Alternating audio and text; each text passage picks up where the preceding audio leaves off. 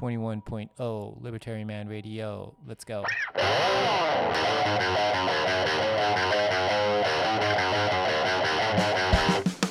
In the long run, we're all dead. Give me control of the nation's money, and I care not who makes its laws. Negative interest rates are the dumbest idea ever. The Federal Reserve is not currently forecasting a recession. Chancellor on brink of second bailout for banks. I've been working on a new electronic cash system that's fully peer to peer with no trusted third party.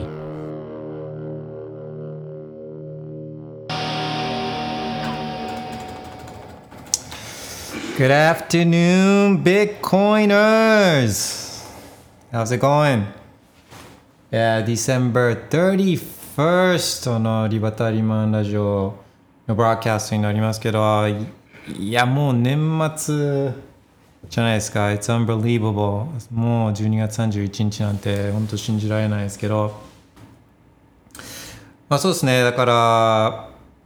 まあ、2023年最終日ってことで、まあ、1年を振り返るっていうのにはあ、まあ、これ以上のタイミングはないかなと思うんで、まあ、今年もう2023年、まあ、毎年ビットコインって、えーめちゃくちゃいろんなことがあるけれども2023年ってその中でもめちゃくちゃあったなっていう感じ印象があるんですよね。で別に特にそういったなんかバブリーな年でもないし、まあ、大体こう、まあ、ハービングの年とあとその次の年が盛り上がるじゃないですかだから4年サイクルでいうと、まあ、後半の2年っていうのは、まあ、ハービング後の後半の2年っていうのはまああまりパッとしないというか、あのー世間的には世間一般的にはあまりパッとしないタイミングですけどまあそんな中今年はめちゃくちゃ多かったなっていう気がするんですよね。でだから、まあ、どんなことあったかなとかって思ってでももう全然記憶ないですよね。あの最初の方なんか年初の方なんかも全然記憶なくて。で一応ああいやでも振り返るにあたってはなんかどんなことあったかちょっと見返してみようと思っても自分の Twitter のアカウントとかも10もう数ヶ月前以前のツイートまでも全然遡れなくてでだからアーカイブでダウンロードしてみようと思っててもなんかそれも「えー、how's it going? リアクションありがとうございます」そうリアクションあ見てるんで「あもうモーフォーさん thanks thanks」そうそう。I love it. Thank you. Thanks for the heart mark そうあのアーカイブ見見見直す見返そうと思ってももうなんかすごい見づらくてデータが。いっぱいあるしだからちょっとそうですね自分はこんなことあったかななんて、えー記憶をリフレッシュしながらあ話しますけどあこんなことあったじゃんみたいなのがあったらあコメントを見てるんで notification チェックしてるんで、えーコメントとかお願いしますああの今年こんなことあってそれについて話したいみたいなのがあったらあのスピーカーリクエストも全然 OK なんで、えーお待ちしてます。そうですね、だから1月とかから振り返る前にとりあえずちょっと今年間のパフォーマンスみたいなののインフォグラフィック更新してたんでそれをちょっとアップしますかね How did Bitcoin do this year? Bitcoin did great. Bitcoin 最高だった。あといつもみたいに Spaces のツイートの下にぶら下げていくんで、えーそっちを見てもらうといいんじゃないかなと思います。Bitcoin versus other assets. Bam. そうそう。これは、あインデックスとあー Bitcoin とのパフォーマンスを年初から比べてるやつなんですけど、まあ、まだあと数時間、今年っていうか今日もあと数時間だから、あし1日の午前9時までって考えると、まだ何時間か残ってますけど、それでも1年間見たら、Bitcoin up 154.7%ぶっちぎり、うん、154%が2.5倍、えーなので、まあ、今年はかなり良かった。でも、まあ、他の年と比べてどうなんだみたいな話あるじゃないですか。んお、プレスリーさん。Hey, thanks for the reaction. えー、他の都市と比べてどうかっていうのもちょっと気になってるじゃなるじゃないですか。で、あれ？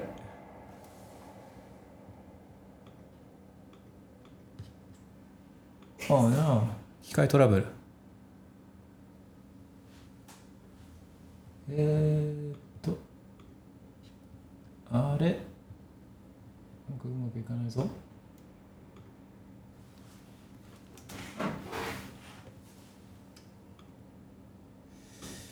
えー、ちょっとなんかうまくいかないので just give me a moment あ来た。OK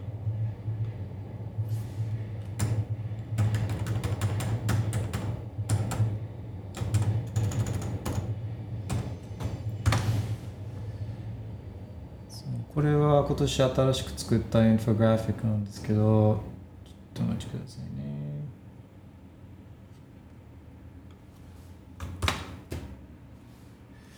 できるかな？Alright. Bitcoin monthly returns. Okay.。そうそう。これなんかはこうタイミング的に面白いと思うんですよね。えー、プレスリーさん、Thank you for the reaction. えー、っと、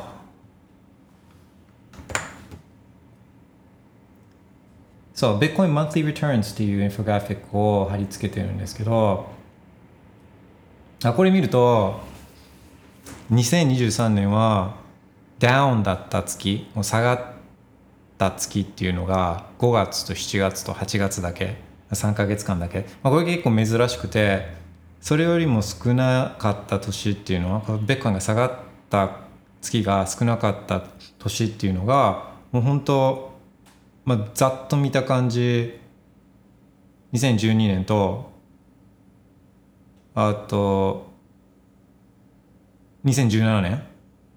ぐらいしかない。だから今年はまあかなり歴史的に見ても、まあ、安定して上がってた年だったんですよね。で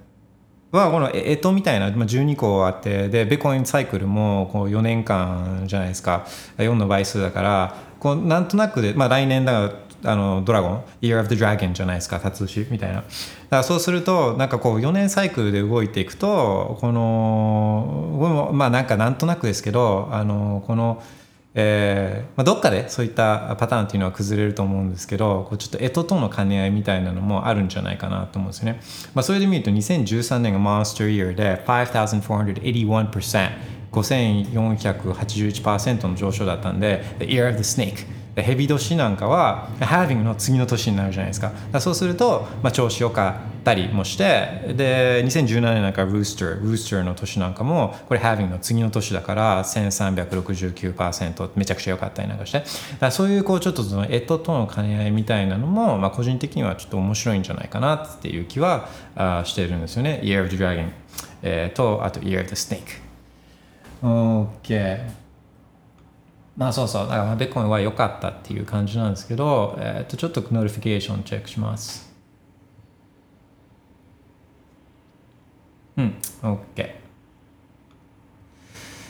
で、そう、だちょっと振り返りはあのみんなにも手伝ってほしいんですけど、あ、そうそうそう、その前に、えー、リバタリマンラジオを投げ投げ銭、 sats の投げ銭してくれてる方、ありがとうございます。あの助かってます。えー、サトル中川さん、アキラセブンさん、カペプさん、ありがとうございます。あと、あの匿名で、あのどどこのどなたかあはわからないんですけど、あの送ってくれてありがとうございます。毎日楽しく見てます。OK、そう、1月なんですけど、まあね、これもう覚えてないですよね、1月のことは。まあ、一応、バーッと見てたら、あの1月はですね、まだ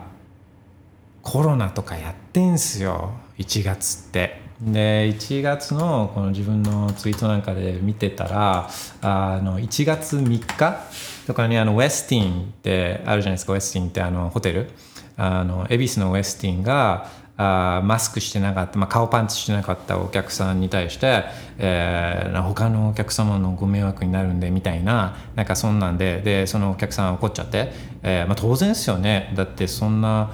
顔パンツ持ってますか？とかって毎回聞かれることが迷惑なのに自分もお客さんだしみたいな。でももう考えられないじゃないですか。今あその顔パンツしてながら顔パンツ持ってますか？みたいな。あの入店するには顔パンツが必要なんですけど、まあ、ごご飯食べる時は取ってもいいですけどみたいな。もうそんなのもうもう考えられないですけど今年の初めの頃はまだやってたんですよね。この顔パンツ。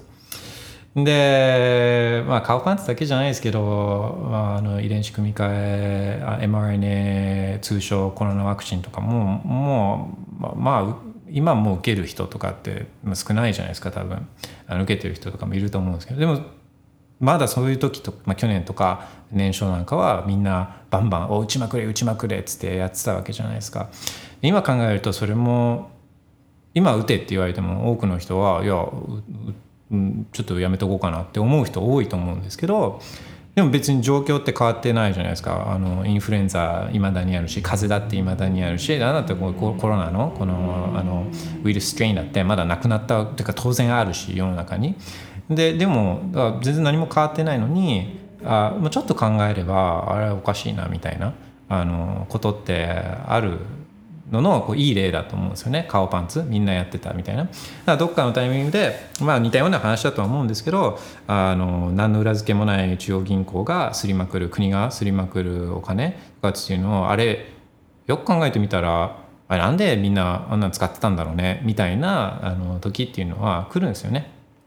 っていうね、うん、まあ気はするんですけどああこれまだあ1月今年の1月まだそんなことやってたんだっていうあそんなあの発見みたいなのがあるんであこんなことあったねみたいなのがあったらあぜひあの notification 見てるんでコメントお願いします。そうであんまり自分はそういうニュースとかベッコインのニュースとかもそんなにフォローウォッチしてる細かくウォッチしてるわけじゃないんであそうそうそう。まあもともとそのあんまりニュースにはそんなに関心はないんですけどあどんなことあったかなと思って今年。うん。ああまあ最初の方で言うと今年の初めの方だったら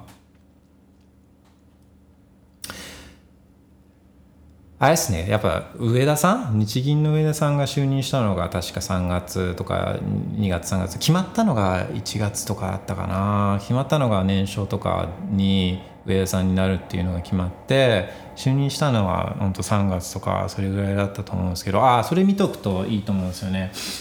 えー、上田、まあ、黒田日銀と上田日銀は、まあ、やっぱ全然ちょっと雰囲気が違うっていうのが、まあ、データを見るとあのこういうのあの客観的に見れたりするんで面白いと思うんですよね。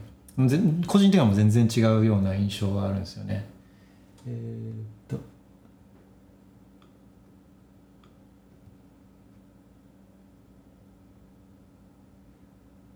これかな。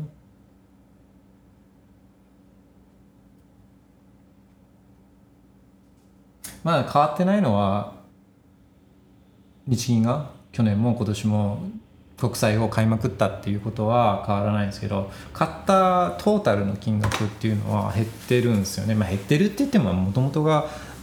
もう天文学的な金額の国債買ってるんでそれがちょびっと下がったからといってなんか変わるわけじゃないんでまあ衝撃的な数字なんでこれ今ちょっとインフォグラフィック更新してしたらアップしようと思いますけどまあ本当普通に考えたらありえない金額のお金を吸ってこう国債買ってるんで、まあ、あの国は貧乏なんで国お金ないからで税金取るとあの人気下がっちゃって、まあ、今はもうだってあの国の政府の人気ってもうめっちゃ最低じゃないですか。誰も政府なんか支援してなくて応援してないじゃないですか。でだから税金なんか上げたらあのさらに人気下がるしみたいな。税金で取れないからあの国債をまあ発行するんですけど国債も誰も買わないからあんな10年間持っても1%もらえないものって誰も買わないじゃないですか。で誰も買わないから日銀が買うんですけど日銀だってお金別にないからだってなんか人が欲しいサービスとか商品を作ってるわけじゃないじゃないですか日銀って。お金吸ってるだけなんで。だからお金を吸ってその国債を買ってるっていう本当に自作自演プレイなんですけど国がやってることっていうのは、まあ、天文学的な金額ですよ。だから一人の社会人というか普通の人が頑張って働いて年間あね、あの数百万とかあ頑張って稼いでそれでなんとかやっていこうってなんとか貯金して将来のために幸せ将来の幸せのためにと家族のために働いているこの数百万とかマジカスのようにも思ってないぐらいの金額を日銀っていうのは吸ってその人が稼いだお金の価値を下げてるわけですからまあ本当やってることってひどいですよね。うんで、まあ、今ちょっと更新してるんですけどそれ待ってる間、まあ、あとどんなことがあったかななんて思ってるとうんまあ見てたらそのファウンテンアップポッドキャストアプリポッドキャスト聞いてベッコインもらえるファウンテンアップなんかも今年の初めぐらいから1月ぐらいからそれについてツイートしてたみたいなんでこれもそろそろそういった1周年記念じゃないですけどあの1年ぐらい経つんだなっていう感じなんですよね。 Fountain app みんなあのリバタリーマラジオあの聞いてくれてると思うんですけど、まあ、どうせ聞くんだったら Fountain app で聞いて Fountain app ね Fountain app で聞いて sats をもらうのがいいんじゃないかなまあ no-brainer なんじゃないかなと思うんですね、うん、ビットコインもらえるんでポッドキャスト聞くだけで。ビットコインの勉強しながらビットコインもらえるってもう、まあ、最高じゃないですか。そうそう。1月はそんなことをツイートしてたみたいで、まあ、あと Noster Noster の Noster のアカウントを12月去年の12月の25日に自分が作っていてだから1月年初なんかも Noster もちょいちょい使ってたと思うんですね。Noster なんかもそうそう今年の初めぐらいから利用者っていうのがすごい増えてった。で Noster はやっぱビットコインとあ、両方ともフリーダムテック自由を推進するツールお金経済的な自由はベッコインで表現とか情報の自由は Nostr みたいなそういういい感じの住み分けがあって。で Nostr は、まあ、Lightning を最初から活用してたんであの Like Twitter なんかでいう Like の代わりに Zap Lightning SATS を Lightning を通して送ることができるっていうのがまああ最高のフィーチャーというか機能で。そうだからあいいなと思ったポストに対して、まあ、1サット送ることとかもできるし、まあ、そこ最高なんですよね。で日本っていう、まあ、ベッコインは、まあ、いろんな人がベッコインのことを知ってていろんな人がベッコイン持ってる。けど決済手段っていうのは日本が充実しているから決済でベッコインを使うっていうことはあんまないからあベッコインって何に使えるの？みたいなそういう質問とかってあ結構受けたりするんですけどいやいやもう毎日使えるよっつってナスチューだったらもう日本人も、まあ、世界の人たちもベッコイン毎日のように使ってるよって言って、えー、いう本当ユースケースえー、としてナースチューっていうのは、えー、めちゃくちゃでかいと思うんですよね。使われてないじゃん。いやいや、使われてるよ。世界中で。とかね、日本人だってナースチューでみんなザップしてるんだよっていうのが、あのー、まあ本当に言えるようになったんでで実際本当にみんな使ってみるとあライニング最高だなっていう印象をみんな受けたと思うんですね。あすごいなって言って。でそれってライニングすげえなんだけどベッコインすげえなっていう話なんですよね。そうライニングってシェッコインもないしなんか別のチェーンとかが必要とかそういうわけでもないしあのライニングってもうベッコインなんですよね。ベッコインのちょっと違う使い方っていうかあのあくまでもベッコインなんであそこがすごいんですよね。だナストはそういう意味でベッコインにとってもあめちゃくちゃあビッグな、あのまあ、影響あることなんだなっていうのは思うんですよね。そうだ、ノースチューなんかがあって、あとはそうですね、えー、年初から、去年、去年の終わりぐらいから、こうチャット GPT なんかが、あのまあ、流行りだしたっていうか、あの注目されるようになりましたけど、1月の初めの方では自分もそれについてツイートしてるんですよね。だから、まあ、ベッコインはまあ別に興味ないと思ってる人も、まあ、AI とかには興味結構あったりなんかしてでそういう人たちとか、まあまあ、みんなが思ってるのってゆくゆくは今はこう虚勢されたあのオープン AI がやってる AI とか、まあ、マイクロソフトとかあ Google とかがやってるこう虚勢され虚勢されちゃった AI だけど、まあ、それがどっかのタイミングで自分の意思じゃないけど、まあ、まあ最終的には自分の意思みたいなものを持つかもしれないけど、まあ、これがなんかこうインターネット上にオープンに誰も止められない形でこう存在するような AI というのが出てくるって、まあ、みんな思ってるわけじゃないですか、まあ、ベッコンみたいなじゃないけど。でそうやって誰も検閲してないみたいな。でだからでもこのオープンなあの AI っていうのはこれ生きていかなきゃいけなくて、まあ、サーバー代だ電気代とか誰かにホストしてもらわなきゃいけないからあそのホスティング代とか電気代とかっていうのはこの AI が払わなきゃいけないんですよね。で払わなきゃいけないからあのその対価をどどうやってどっかで入手してこなきゃいけなくてそのスーパー AI っていうかスーパーあのワイルド AI を使うためには、まあ、ユーザーにからはちょっとお賃金というか代金をもらわなきゃ使用料みたいなのをやっぱもらわなきゃいけなくてでそれを何でそのワイルド AI はもらえますかっていう話なんですよね。でそれは絶対 USD とか JPY とかあのビザカード払いとか PayPay 払いとかではないんですよね。もう簡単に凍結されちゃうから。凍結されちゃったら PayPay アカウントとかビザとか銀行口座とかがあの凍結されちゃったらあのその AI あの決済できないじゃないですか。ホスティング代とか払えないんで。だから凍結されるようなお金とか略奪されちゃうようなお金っていうのは検出されちゃうようなお金っていうのは絶対そんなワイルド AI は受け付けないですよね。そしたら一番こう検出されない略奪できないインフレできないお金って何ですかっつって言って、まあ、もう電気をお金に変えたものって何ですかっつったらこれベッコインじゃないですか。だから AI そういうワイルド AI っていうのは絶対ベッコインで払ってねって言ってくるはずだと思うんですよね。それをそれに関して1月8日あ今年の1月8日にそんなツイートをしてるんですけどそうだってえっ、ー、と AI そのワイルド AI は超簡単にベッコインって受け取れるんですよ。だってあのまあアドレスなんてあのハッシュしたあようなあのそんな文字列じゃないですかだからもう作り方ベッコインのアドレスなんてもうもう AI 自体は分かってるしでそれを自身が生成することだからウォレットを自身が生成することだってこうできるわけじゃないですか AI だったら。で、えー、もし自分で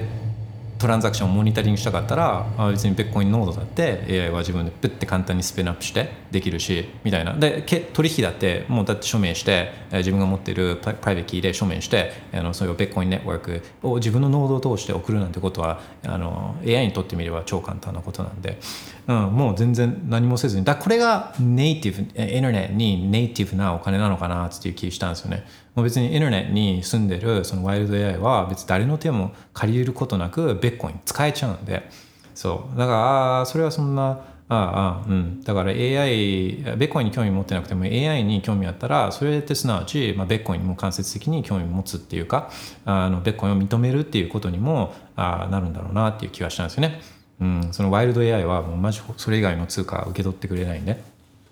うん、OK。そうそんなんはあの思ってたんですよね年初の方では。えー、っとあちょっと notification チェックします。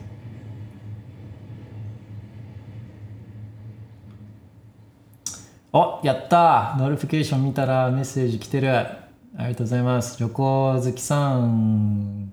旅行好きさん今年お世話になりました、えー、コールドカードのおすすめが次第です。コールドカードのおすすめですか？あれですか？コールドカードのどのモデルがいいかっていうそういうことですかね。それともコールドカードがのあコールドカードをおすすめしている理由ですかね。あの前者だとするとコールドカード今マーク4が出ててそれが最新モデルで。でもうちょっとするとあの Q, Q っていうブラックベリーみたいな形した写真で見たことあると思うんですけどあの Q ってモデルがまあ年内には出なかったんで多分2024年の第一四半期1月から3月とかの間に Q は出ると思うんですよね。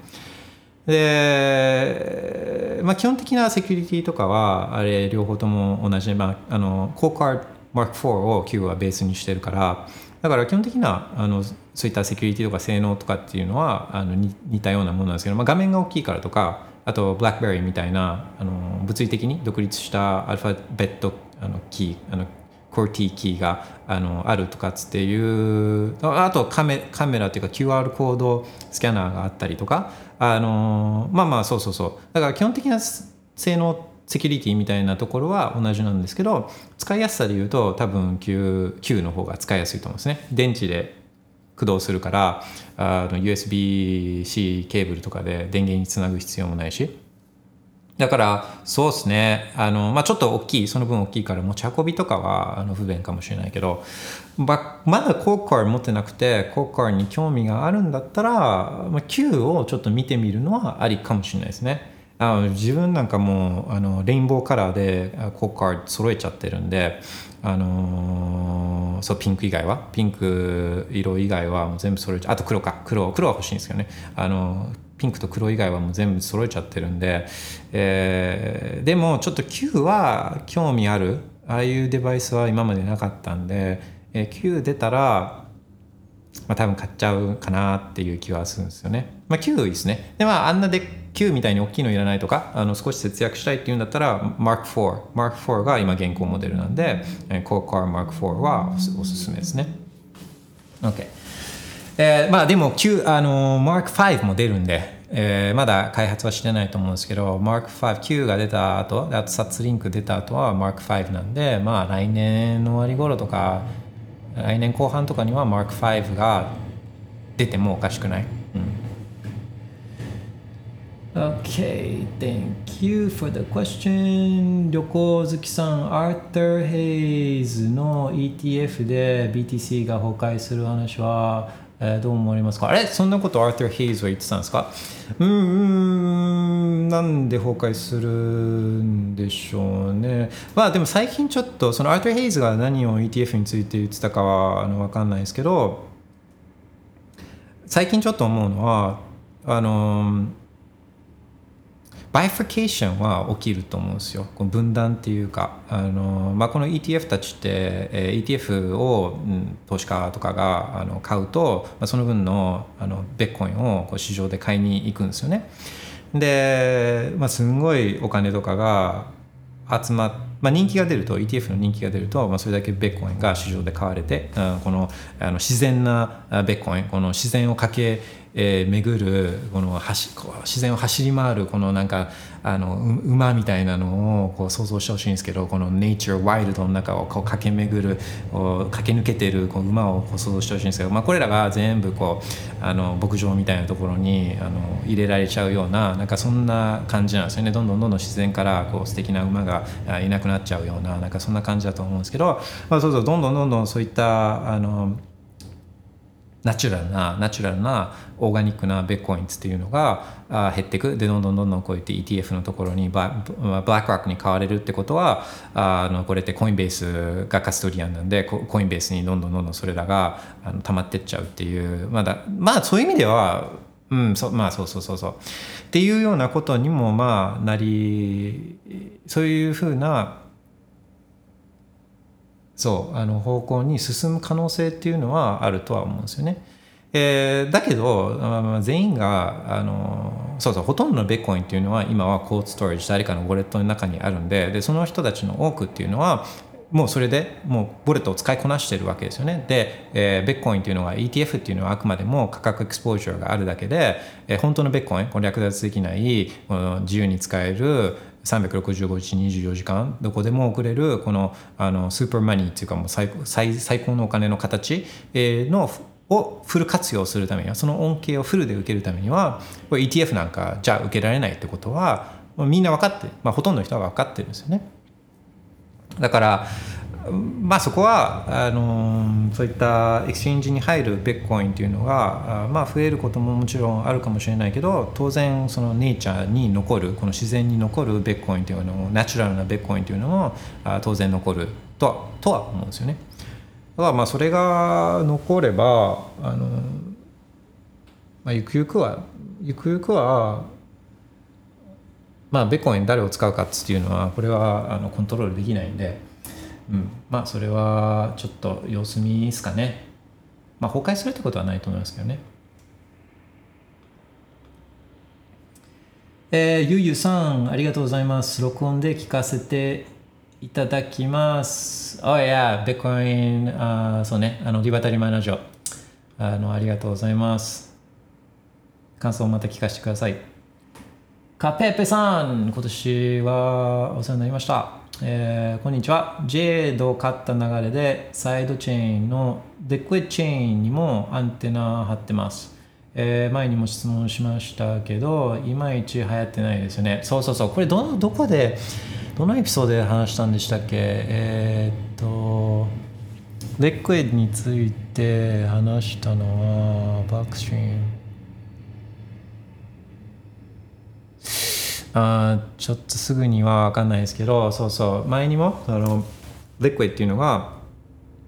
ブロックストリームが作ってるビットコインのサイドチェーンででこれ federated chain で大体取引所とかそういうビットコイン関連のビジネスの人たちが、まあ、そういった、まあ、マイナーというかバリデータ的な役割をやっていてでもともとは取引所間でのこのビットコインの送金を早く、まあ、安く早く安くするためにえそれがメインユースケースみたいな形で当時作られたものっていう話はあしたと思うんですよね。で、まあ、広まってないことにはいろいろ理由あるけどもともとはそういった、うんと、取引所とか institutions が使うっていうことをもともとはユースケースとしてたっていうことだからあんまり普通の人が一般ピープルが使うようななんかそんなイメージではもともとなかったっていうこととかあと時代的にブロックストリームというのがあまあブロックストリームも資金調達してるんででそういった institution からお金をもらってるっていうことがビットコインのもともとの ethos ビットコインの価値観ともちょっとあ反するっていうかあの整合しないっていうところがあ、まあ、アンチブロックブロックストリーム的な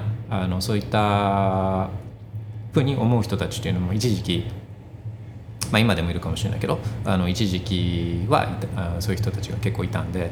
あの、まあ、そういったこともあって、 Liquid っていうのは、まあ、あんま広まってない。で今後は、まあ、どうなんですかね。まあ、まあ、オンチェーンで、うんと、いろいろオンチェーンじゃできなくなっていくっていうのは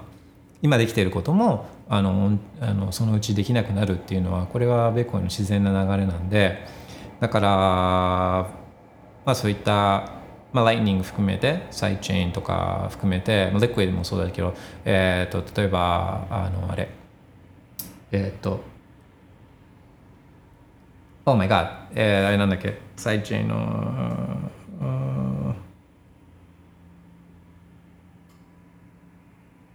ああ、ダメだ、全然思い出せない。えっと、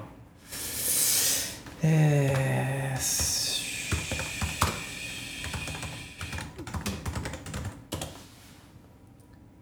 えー、っと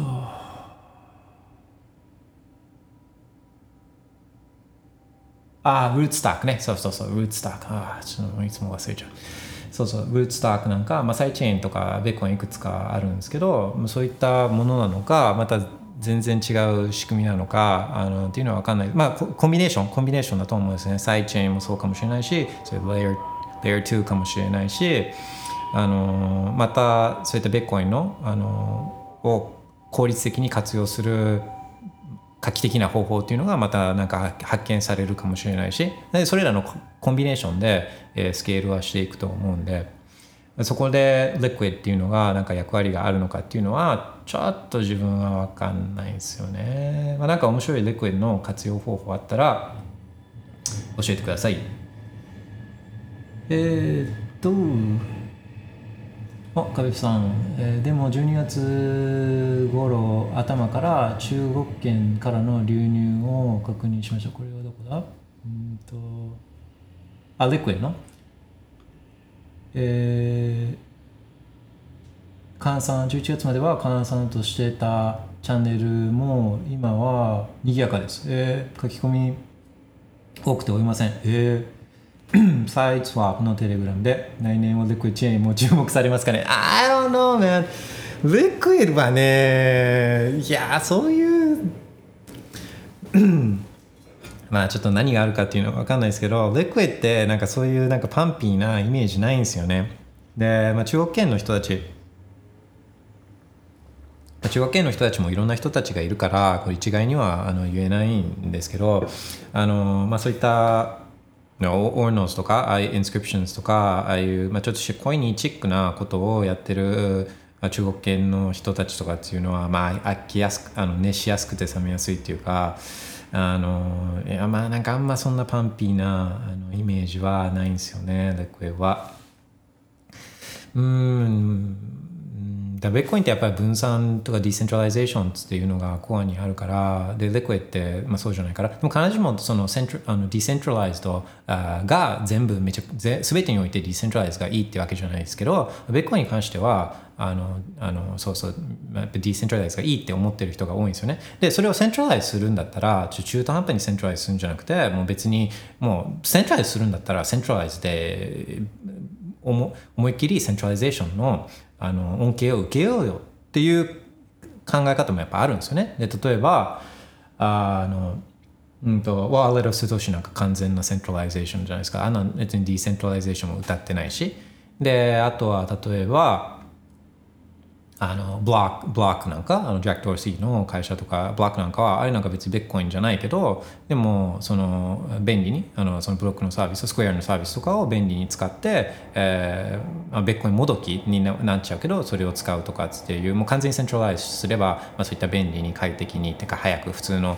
あのペイペイアプリみたいにこう使えるようになったりとか。だからなんか中途半端な decentralization っていうのが一番なんか自分は興味がないっていうかあのこれこれって何のユースケースがあるのって思っちゃうんですね。まあイーテリウムとかしかり。別にあれ分散してないしみたいな。あのベッコインという一番分散したものがあるんだからあそれよりも分散してないものってもう分散してないじゃないですか。てもうそういう定義的に。うん、だからレックウェブはねまああんまそんなイメージないですよね。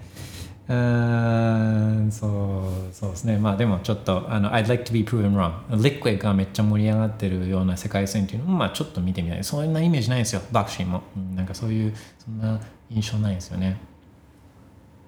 えライトニングへのつなぎとかに利用されるんでしょうか？なぜ中国圏に注目されたのか？謎です。いや謎だと思うんですけどそういう中国の人たちっていうのは結構そういうパンピーだからあそのそういったあのに乗っかるような人たちっていうのはだからなんかわあオンチェーンパンパンだぜとかっつってでも Inscriptions やりたいぜみたいなあのとかなんかわかんないですけど適当にあの話してますけどうわなんかレックへあるみたいよみたいなあのさあもちろんそういったルーツタックとかってあるのもわかるけどでもルーツタックってあそうそうルーツスタックはあの EVM, EVM ベースっていうか EVM だから、まあ、イーテリアムみたいなそういう構造なんですよねルーツスタックの場合は。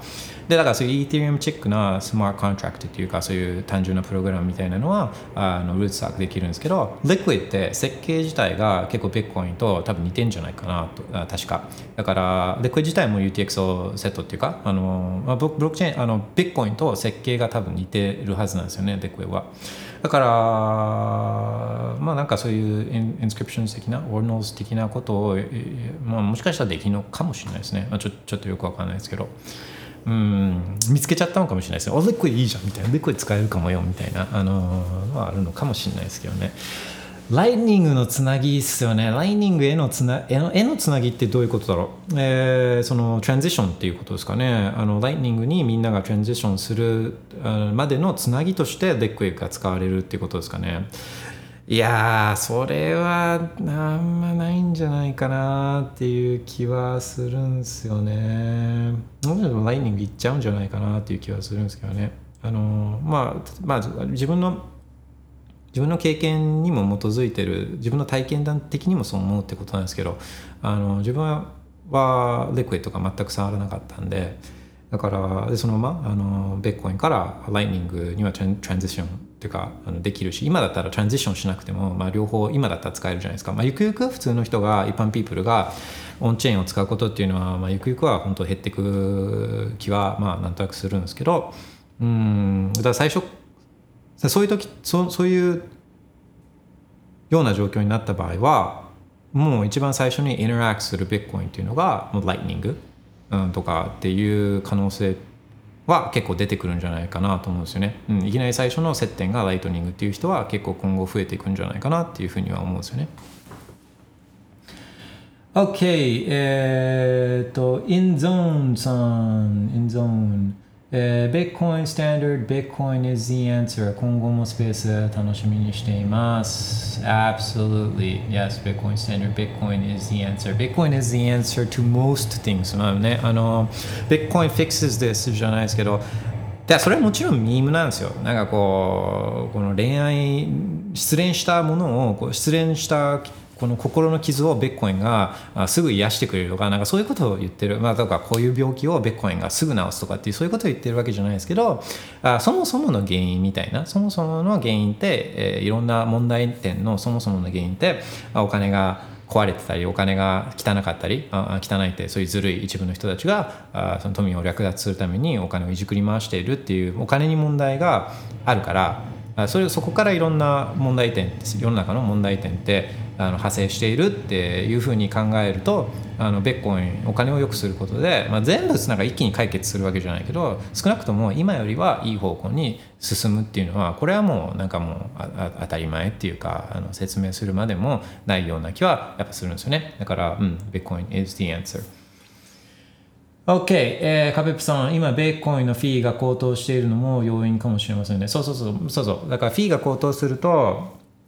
あのみんないろいろ方法を探し出すんで、ねえー、とか技術を良くしようとしてたりしたりとかあのするんであのそうそうそうでそういうのがないとみんな誰もあやらないですかやっぱワンワンセットで取引ができているとあのライニング使おうとか思わないしライニングをより良くしようとか思わないし、まあ、ライニング以外の方法を開発しようという気にもならないしだけどあのそうそうだから必要に迫られないとそういう迫られて、えー、他の技術っていうのが発展したり普及していったりするんで、まあ、これはネセシティっていうか、まあ、あの自然自然の流れなんですよね。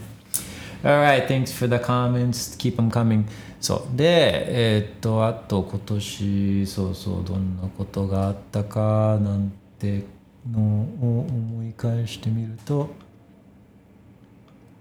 あそうそう。あ、そんなに細かくニュースはフォローしてないから、まあ、ざっくりした振り返りにはなっちゃうんですけど、あそうそうそう。個人的にはあまだ1月にいる。まだ1月を見てる。えー、キングダムあるじゃないですか。漫画のキングダムでまあなんかもう最初ちょっと読んでたからもう今もう義務感みたいな感じで新しいあの巻が新刊が出ると、まあ、一応ざっとは見てるんですけども、まあ、最初の方なんかどういうストーリーだったかも本当に覚えてないぐらいの今もう70巻ぐらいまで出てるんであのキングダム。でもそんな中でも僕キングダムの67巻がなんかめちゃくちゃいまだに刺さってるんですよね「キングダム67巻」つって。でちょうどそれってどのどの辺のストーリーだったかっていうとこれ歓喜。歓喜将軍のあたりなんですが歓喜将軍がメインのあたりなんですよね。で、まあ、歓喜将軍そうあのの子供の時歓喜将軍が子供の時に歓喜が子供の時に、まあ、どんな生い立ちだったかみたいなのを話してるのがあのこのあの67巻なんですけどこれはああこれ探そう。これちょっと口で説明するよりもこれを探して貼った方が伝わりやすいと思うんでえー、っとこれがめちゃくちゃ当てはま今に当て当たりはま当てはまってると思うんですよね。出るかな？あ出た出た。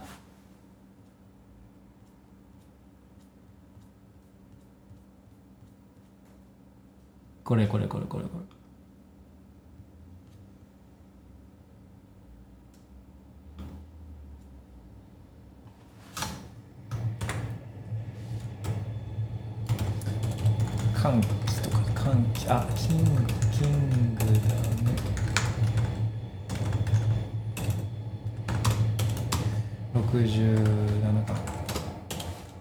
あともう一個貼ります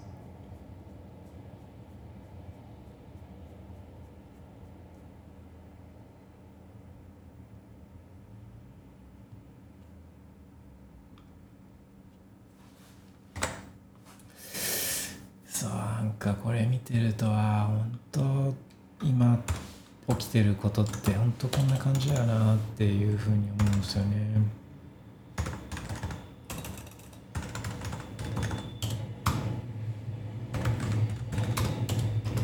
その2そう今スペースのツイートの下にぶら下げてるんですけど2つ、えー、キングダム67巻とあとキングダム67巻その2、ちょっとこれ見てみんなの意見聞きたいんですけど僕はすごいこれ刺さったんですよね。で、まあ、もちろんこれってそうそうあのまあこれ前後があのこれだけだとわからないと思うんですけど、え、この子供たちがずっと搾取暴力とかも含めてこの周りのその近くに住んでる豪族みたいなのに、えー搾取されてて痛めつけられたりとかしていて、まあ、これ子供たちなんでもうそれ従うしかないんだ自分たちは無力なんだっつって言ってもうしょうがないんだっていうところに、まあ、外から入ってきた歓喜歓喜は外から入ってきて、まあ、ちょっとずつ仲間になってってる状態なんですけどそれに対して「いやそんなんおかしいだろ」っつって言ってて。えーいうことを言ってるんですよ。でもお前らもう当たり前になっちゃってんだよ。奪われることがっつって。でもそんなんおかしいだろっつっていう風な、あのーそういうシーンなんですけどあのこれがまさに今のこういった税金とかあと中央銀行のがお金を吸って、えーその富を奪っていくってもうもう子供でも分かることじゃないですか。人生ゲームやってて親がお金を無限に増やしてったら頑張って勝っててもどんどんどんどん勝利は遠のくっつって奪われてるっつってそんなズルやめてよって子供でも分かるようなことが起きてるのにしれっとニュースが垂れ流しで、ニュースであ今日日銀は金融緩和を継続することを決定しましたとか日銀イールドカーブコントロールで国債買い入れようとかっつって言ってで国があの増税をとかっつって言ってとかあの国債を発行をとかっつって史上最大の予算編成をとかっつって言ってこれもうもうもうもうこれもう当たり前のこととしてこうもう垂れ流もうそこに真実奪われてるっていう真実はあの目の前にそう言ってニュースであるけどもう当たり前のこととして誰もそれに気を止めずに、えーあのもう当たり前になっちゃってるじゃないですかこれこれも捉えるのは当たり前みたいなでもそんなおかしいだろうってえー思うんですよね。ちょっとこれあ見といてくださいあの飲み物を入れてきたりなんかするんで、えーまだ続けようと思うんであ皆さんもちょっとこのタイミングで、えーコーヒーおかわり取りに行ったりとかあの、まあ、そんなようなあことをあのしてください。えーちょっとなんか曲かけます。えー What do you guys wanna hear? えー何にしようかな？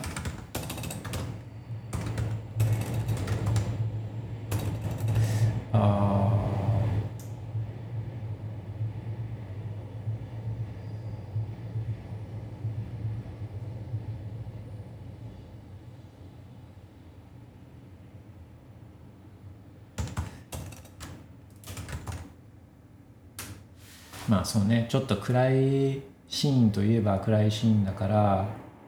元気な曲元気な曲にしましょうか。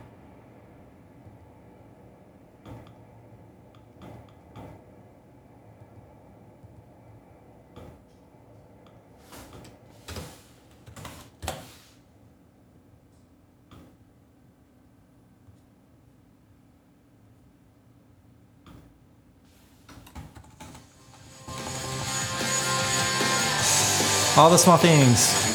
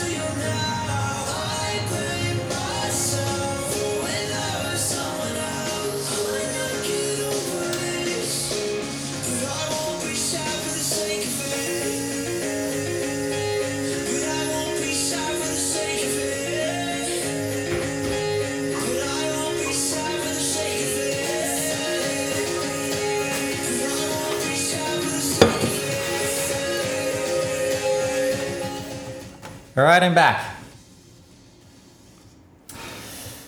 OK そうそう寒気67巻見れました？ちょっとコメントは notification チェックします。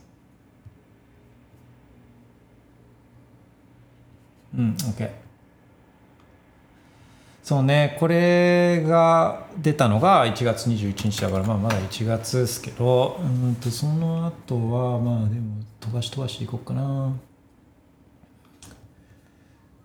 ああそうね。もうみんな結構忘れちゃってるかもしれないけど、えー1月の終わりぐらいにはファイザーの上ファイザーってあの製薬会社のアメリカの製薬会社のファイザーの上層部がコロナウイルスを意図的に変異させて、ワクチンを開発していることを自慢しちゃってる動画がこれあの公開されたんですよね。あまあそういうことを製薬会社やってるんですよね。だけどまあまあ製薬会社のあの年次報告書典型とかを見ると、まあ、その後にあの訴訟セクションがあるんですね。あの訴訟。こういう訴訟を抱えてますみたいな。あそういうのを開示しなきゃいけないんですけど、まあ、それを見るともうびっくりしますよ。どれぐらいその訴訟のセクションのこの膨大さとか。あのまあまあそういうところが作ってる薬なんですよね。っていうのは、まあ、またこういうことがあった時っていうのは考えるといいと思うんですよね。まあもうもうなんていうんですか多くの人はこう一回こういうのが出てきた時にはあ疑うっていうことをこう覚えたとは思うんですけど。あそんなようなことをまだ1月とかはやってたんですよね。もう全然聞かなくなっちゃいましたけどね。でも世界中では訴訟が今いろいろ起きてるんですよね。この製薬会社とかがあ安全とかを無視していいろいろそういった薬を作ったっつっていう、まあ、コロナのコロナ関連の薬を作ったっていうのは今世界中で訴訟に発展してたりするんで、まあ、今後またいろいろ出てくるとは思うんですけどね。OK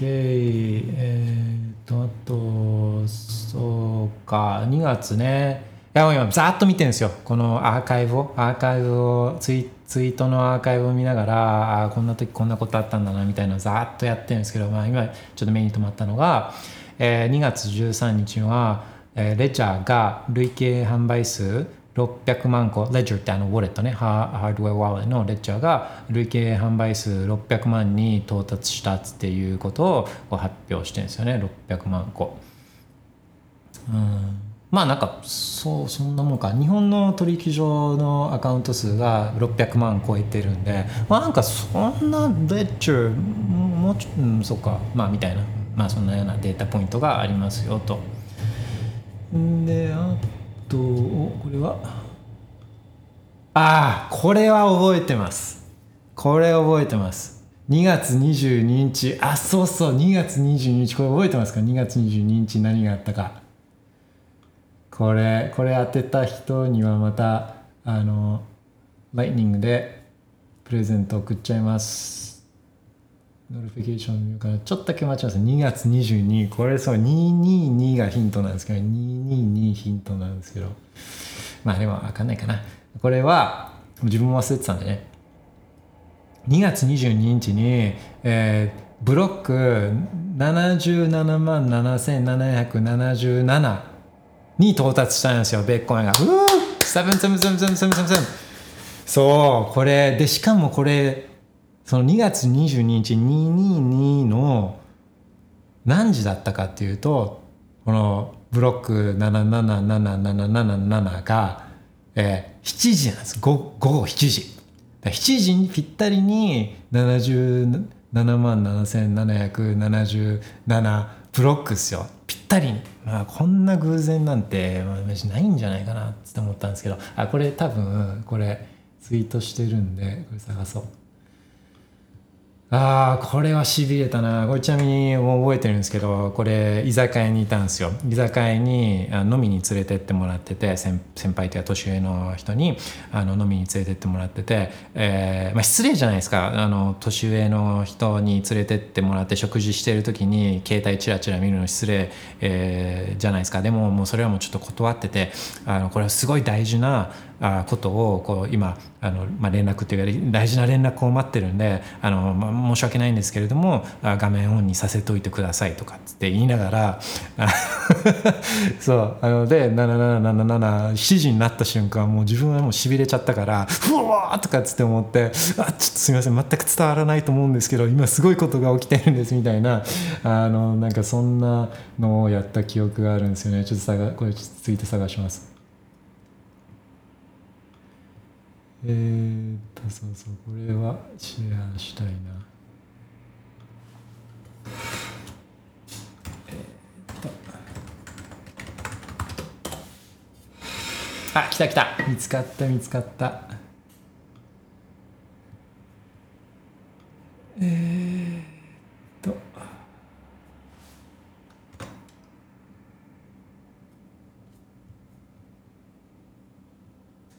Spaces のツイートに貼ります。Block 777777いや、すごくないですか、これ。これ、すごいと思うんですよね。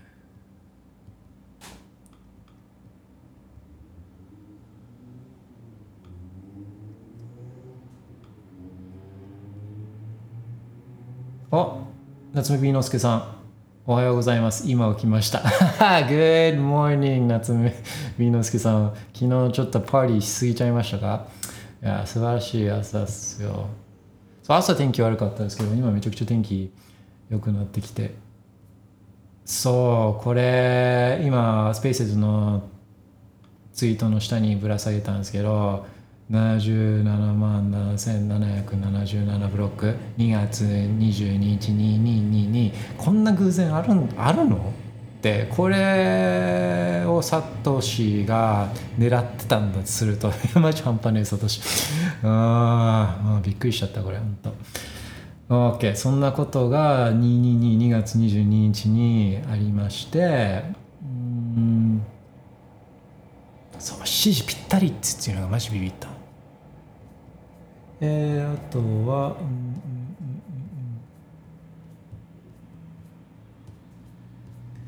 うん、どんなことあったかな？もう3月ぐらいからは日銀の新体制で。あインフォグラフィックも更新が終わってるからこれもあろうかな。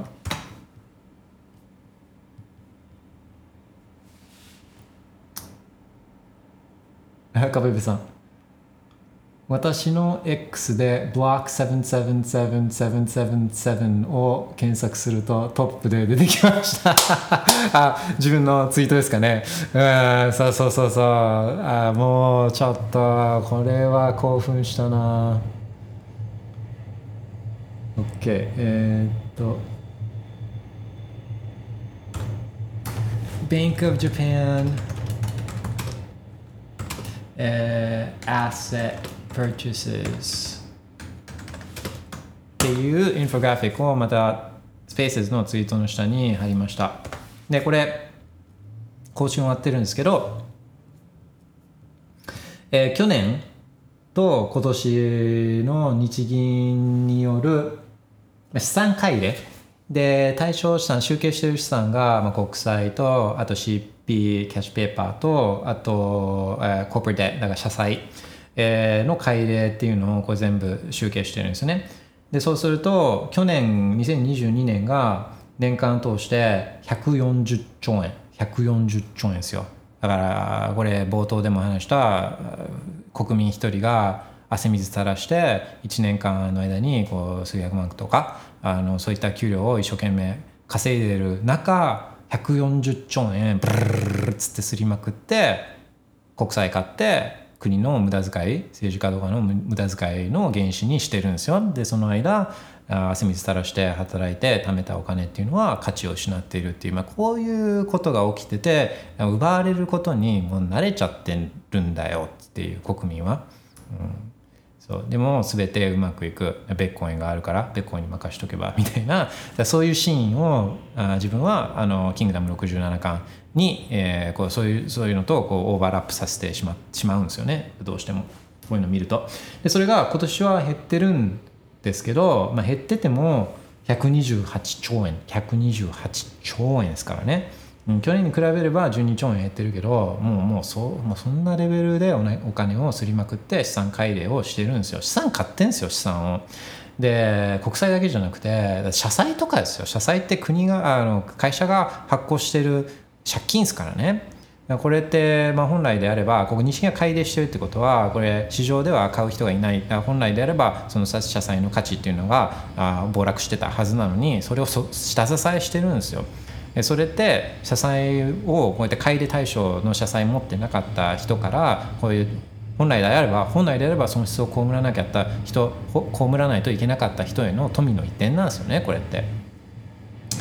あまあでもそうそうそうさっきの話に言うとあの黒田日銀と上田日銀っていうのはあまだちょっと雰囲気が違うっていうのはこれを見ても少し感じ取れると思うんですよね。だから黒田日銀というのがこの左側の2022年これ黒田日銀なんでそうするともうボコボコもう毎月、えーこうすごいこう激しいじゃないですか。買ってる月もあれば買ってない月もあったりとかして、まあ、で確かに、えー2022の方がいろいろ世界経済っていうのは不安定だったから物価上昇とかもすごい勢いでしてたからでアメリカなんかがアメリカの中央銀行がもう利上げしまくってたりとかして。だ確かにその影響を日本は受けやすい状況だったっていうのはまあそれはそうなんですけどタイミングっていうのはもちろんあるけれどもでもまああの結果だけを見ると2023年っていうのはまあ毎月買い入れはしてるけどこう同じぐらいのレベルで買い入れをしてるじゃないですか、まあ、なんなら徐々に徐々に減ってってるみたいな。そう。だから2000よく去年なんかはギルドカーブコントロールとか指値オペとかっていうのをニュースで結構聞いたと思うんですけど今年ってほぼやってないですね。3月とかぐらいを最後にもう全然やってないんで。まあだからそれだけ、えーちょっとあんまりあんまりこうゆゆ激しいことをややらない、えーようやらない方針の人なんじゃないかなっていう気はやっぱりしてるんですよね上田さんっていうのは。そう一回あんまりこうなんかこの誰に会いたいですかとかってあんまないんですけど誰に会いたいとかっつっていうのって芸能人とかだな誰かと会えたら誰がいいですかみたいなとかあのあんまないんですけどあのなんか上田さんは一回なんかの一緒に飲んでみたいなっていう気はするんですよね。OK notification チェックします。うん OK であと4月4月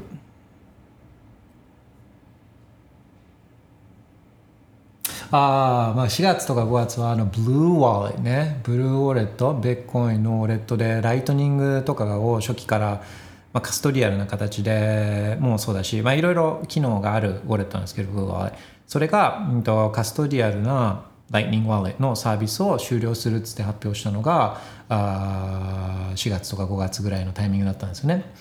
でそうブルーワレは本当初期のライトニングの頃に、えーまあ、ライトニング対応ウォレットとかが少なかった時にすごい使いやすくライトニングを使いやすくあしてくれたもう本当最初のウォレットみたいなそんな存在だったんですよねブルーワレットって。で自分が一番最初にライニングのトランザクションをやったのって2019だったかなとかだったと思うんですけどあのそれってブルーワーレットのカストリアルサービスっていうかカストリアルなブルーワーレットを使ってるんですよね。あまあそのそのサービスが終了するっていうのは個人的には結構えー、あ時代の流れかなっていうのとあとやっぱそういったあのサービスとかっていうのはそうやって終了するんで、まあ、ベットコインはなくならないけどそういった一会社とか一プロジェクトとか一チームとかっていうのは、まあ、なくなったりとかするんでだからまずきっかけはそういったカストリアルサービスでもいいけど徐々に自分で管理する方法っていうのは身につけていかなきゃいけないなっていうのは思うんですよね。そうねそうで、まあ、ほとんどこの、まあ、ビットコインのサービスとかってあのウォレットとかもそうだけどヌンチャクとかにしてもまあビットコインコアその実際のノード開発とかにしてもエレクトラムとかスパローとかにしても、まあ、 Zeus とかにしてもこれ全部オープンソースのプロジェクトでで使用料とかも基本的には取ってないじゃないですか、まあ、フリーミアムモデルで、えー有料サービスとかがもちろんあったりはするけどでも多くのものってオープンソースで使わせてもらってるというか自由あのただで提供してもらってユーザーはすごいその恩恵を受けてっていうものじゃないですか。でもちろんそのチームもチームによって状況は違いますけどお財布が無限にお金が無限に出てくるわけじゃないんでなんかこう世話になってるサービスとかこのサービスいいなとかあのお世話になってるものがあればそれに対してそれにこうあのちょ貢献するっていうのはあのやったやった方がいいと思うんですよね。あのベッコインうん、あのベッコインを応援してるんだったらベッコインがいいなと思うんだったらあそういうことは支援支援そのプロジェクトが支援するっていうのはあぜひ前向きに考えてほしいなと思うんですよね。で支援の仕方っていうのも、まあ、資金提供っていうのが一番シンプルで分かりやすいかもしれないけど、まあ、それだけじゃなくて例えばあユーザーマニュアルを作るとかあ日本語訳日本語訳をこう作るとかそのそういう例えばももう連絡すれば大喜びでああこういうこと手伝ってくれるみたいなのはあ言ってくると思うんですよね。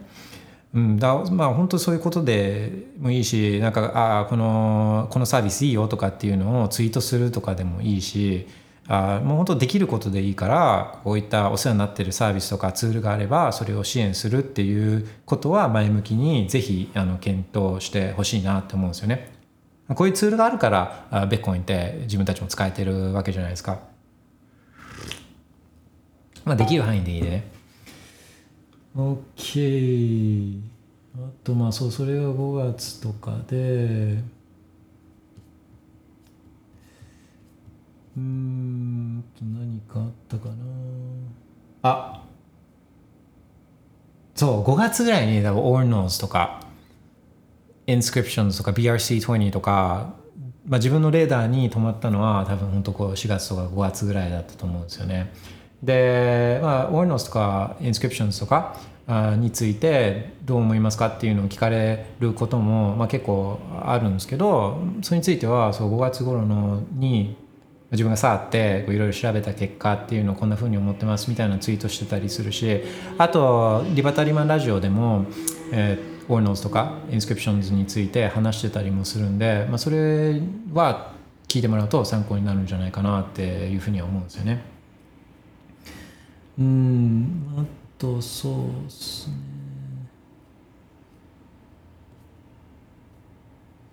どんなことあったかな5月。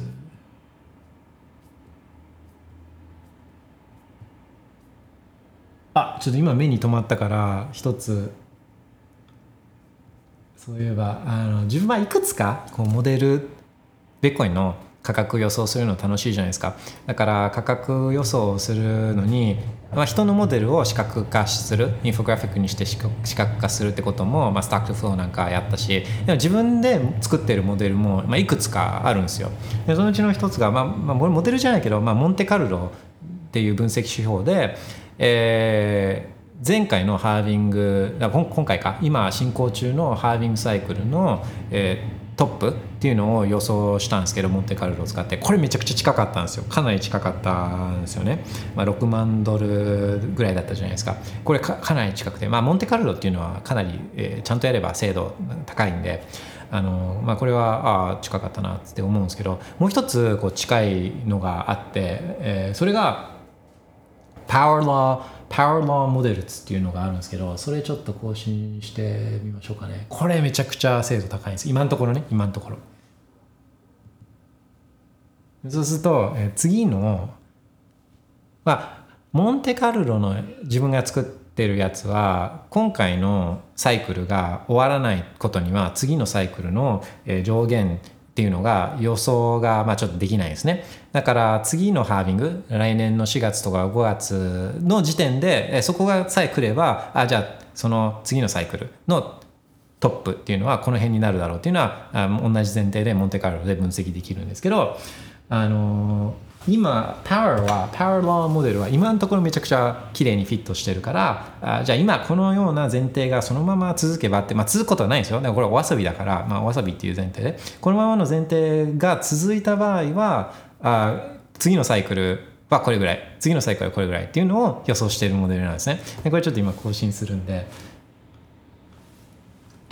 これなんかねまあまあ外れてもいいんですよね。もちろんこれはお遊びだから。で外れてもあーじゃあここが前提として、えーいまいちだったんだなみたいなの？そういうのをあ修正してでまたチャレンジっていうか、まあ、そういうそういうお遊びなんで。OK これ更新終わった。多分今は乖離がね、まあ、10%ぐらいしかないんですよ。これこれすごいですよ。だから8%帰り8%だからめちゃくちゃ精度高い。今のところは精度高いんですけどこれちょっとありますね。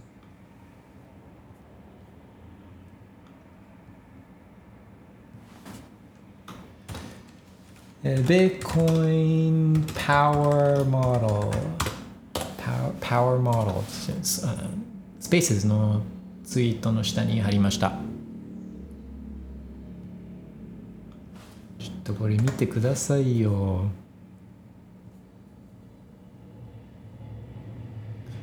でこれ見方なんですけど Bitcoin Power Model ね。見方なんですけどオレンジのこの点線と金額これがこの Power Model が予想している、まあ、過去と未来の4年サイクルごとの平均価格なんです。4年間っていうのをこの一つの区切りと見てるんで、まあ、4年間っていうか、まあ、そうそう2009年から2012年と2012年から2016年。で2016年から2020年。で今が2020年から2024年。で次のサイクルが2024年から2028年ですね。で、えー、と2020年今回のサイクルっていうのは、まあ、EPOC の数え方でいうと3に当たるんですけど、えーモデルが予想してるモデル、まあ、ちなみにこれ前提って、使ってるのが、えー、EPOC0 から2だから2020年までのこのデータっていうのをこれをあのモデルは使ってるんですけどその2020年までのデータに基づくと今回の EPOC3 のサイクルの平均価格はモデル予想が2万8592ドルなんですね。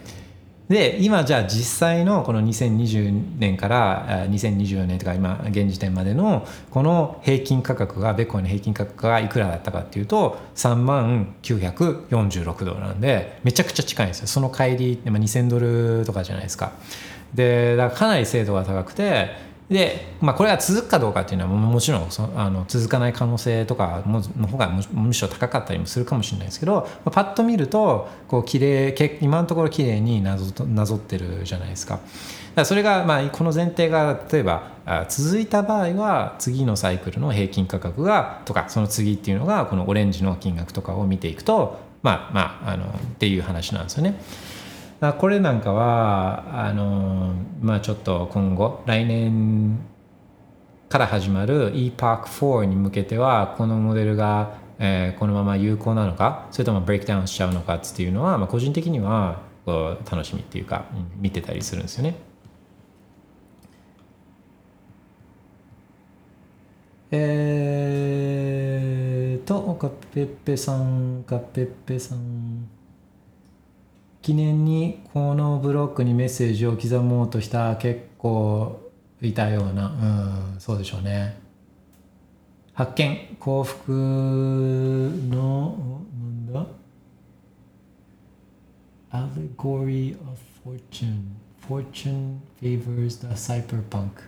あ、メッセージ？ブロックにメッセージを入れてた人たち？うん、そうですね。7777ね。うん、本当だ、入ってるね。 OP_RETURN のところに。ああ、そっかだ。この頃はまだ、あれですかね。その Inscriptions とかもないから、とかですかね。ああ、手数料レートも高いですね。779 sats per byte だから、うん。いや、みんなここの7777には入れたかったんでしょうね。いや、この時にオールノーズとかなくてよかったですね。なんかもう、ひどいことになってたかもしれない。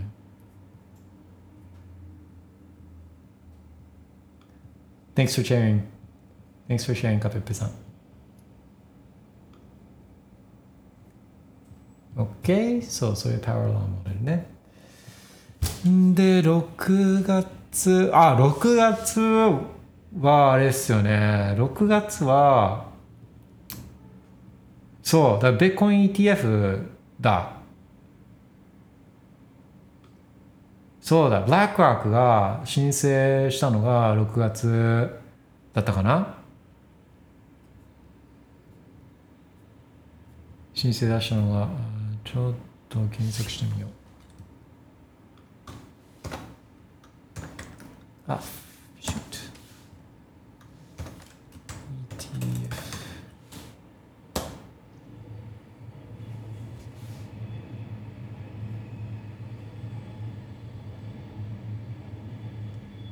そうですね、6月とかに、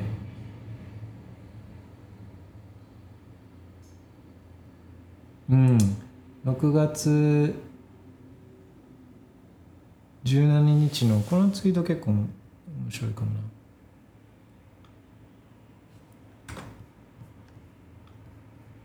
最近その ETF とかについてめちゃくちゃ話す人たち出てきたじゃないですか。最近になって。うん、でまあ自分の ETF についての考え方とかっていうのはあの何回も話してると思うんですけどあれはベッコンじゃないから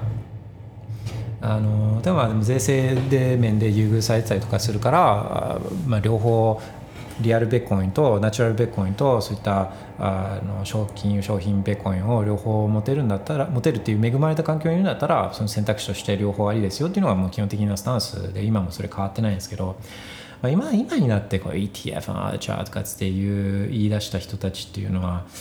うんねあのえっとそうそう6月いやもう6月ぐらいから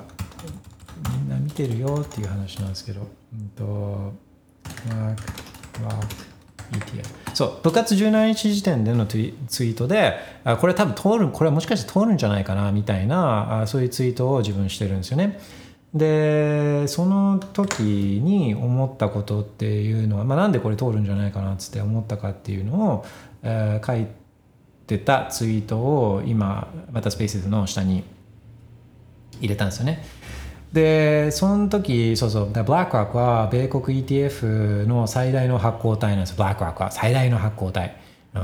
まあ最大の資産運用会社でもあるんですけどね世界最大世界最大の資産運用会社のブラックロックで、えー今までもいろいろ現物のベッコイン ETF っていうのはいろんなところが出してたりとかしたけどブラックロックは出してなかったんですよその時まで。この6月時点までは出してなかったんですよね。でもあの今までの人たちは出してたけど却下されてたけどブラックロックはその却下されたてた人たちのグループには入ってなかったんですよブラックロックは。いきなり6月ぐらいにブラックロックがこれを出したんですよね。で最大の発行体 ETF の最大の発行体で、えー今までの ETF の認可成績っていうのがブラックロックなんですよえー、と575を通してて1個しか却下されてないその却下されたのも2014年っていう、まあ、10年ぐらい前のことでそれ以外はもう575件は受か全部通ってるんですよねでその散々今までベッコイのスポット ETF が却下され続けて市況もだから6月だから市況も別に全然良くなかった時に、えこう出してくるっていうのはもう賞賛があるっていう以外にもう自分は考えられなかったんですねバックワーがこのこのタイミングで出してくるっていうのは。でだから、まあ、それらも踏まえてまあ、それ以外もあるんですよそれ以外もあるけどそれらを踏まえてこれは今回はちょっと今までと雰囲気違うなっていうふうに思ったんですよね。6月時点で。で今考えるとあまあそれはそうだったねとかっていう話なんですけど、まあ、普通に考えてってこの時この時も普通に考えればこういった事実を冷静に客観的に見れればあまあ予想ある程度の予想は、まあ、まだ分かんないですよ。まだあの最終的に ETF が認可されるかどうかは分かんないですけどあー、まあ、まだ本当分かんないですけど最後まで。だけど、まあ、もしされた場合はこうやって冷静に考えれば、まあ、予想することっていうのは結構できた。だからこう冷静にいろんな情報をいろんな情報をあの客観的に見るっていうことは、まあ、とても大事だと思うんですよね。いろんなことにおいて、まあ、お金のこととかもそれ、まあ、日銀のデータとかも出てるわけだし国債のデータとかも出てるわけだし、まあ、ベッコン以外のことで言えばそういったあの mRNA 遺伝子組み換え薬のデータとかも出てるわけだし、まあ、危険っていうのはもうずっといろんな人が言ってたしデータでも見れたんで。本当こういうのを全部のことをや全部のことに対してちょっと腰を据えて検討するっていうのはそれはやっぱできない。だからそう、まあ、コロナの件に関してはみんなやっぱ人生忙しいし仕事も忙しいからそんなことにまで気を配ってられない。テレビで偉い医者が言ってるんだったら、まあ、それはそれを信じるしかないっていうのはもちろん分かるんですけど自分の体に入れるものとか自分の体とか自分の自由とか自分の時間であるお金とかって人生においてもなんかかなり大事なものじゃないですかだからそういう本当に自分にとって大事なこととか、え影響があるようなことに関してはちょっとやっぱりそこは時間かけて考えるべきなんですよね。逆に自分の人生に影響があんまりないようなことあの仮に失敗したとしても別にそんなにダメージが大きくないようなこと例えば次の休み旅行どこに行くかとかあのなんか服何買うかとかなんかそういうものには時間あんまりかける必要ないですご飯ご飯どこで食べるかとかそんなんはもう別にパッて決めればあのいいんですよね。そうそうそう。だ BlackRock ETF のニュースが出だしたのが6月ぐらいですよ。半年前。ね。えー時間経つの早い。えーっと、ああ、そうそうそうそうそうそうそうそう。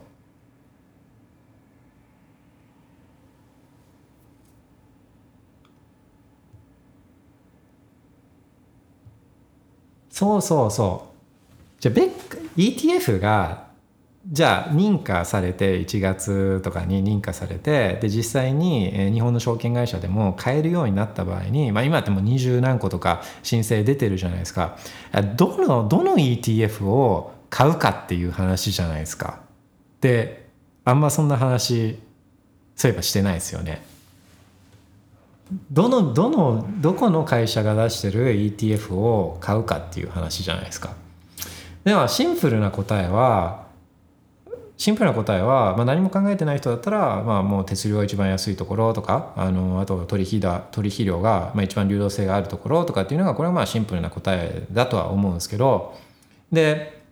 あまこういうのって本当に差ないんですよね。本当にフィーぐらいしか差がなくフィーと流動性とかしかぐらいしか差がないのであまあそれそれが普通は ETF の選び方になるんですけどウェコインの場合はじゃあどこがカステリーしてるかっていうのもまあ一つの要素だと思うじゃないですか。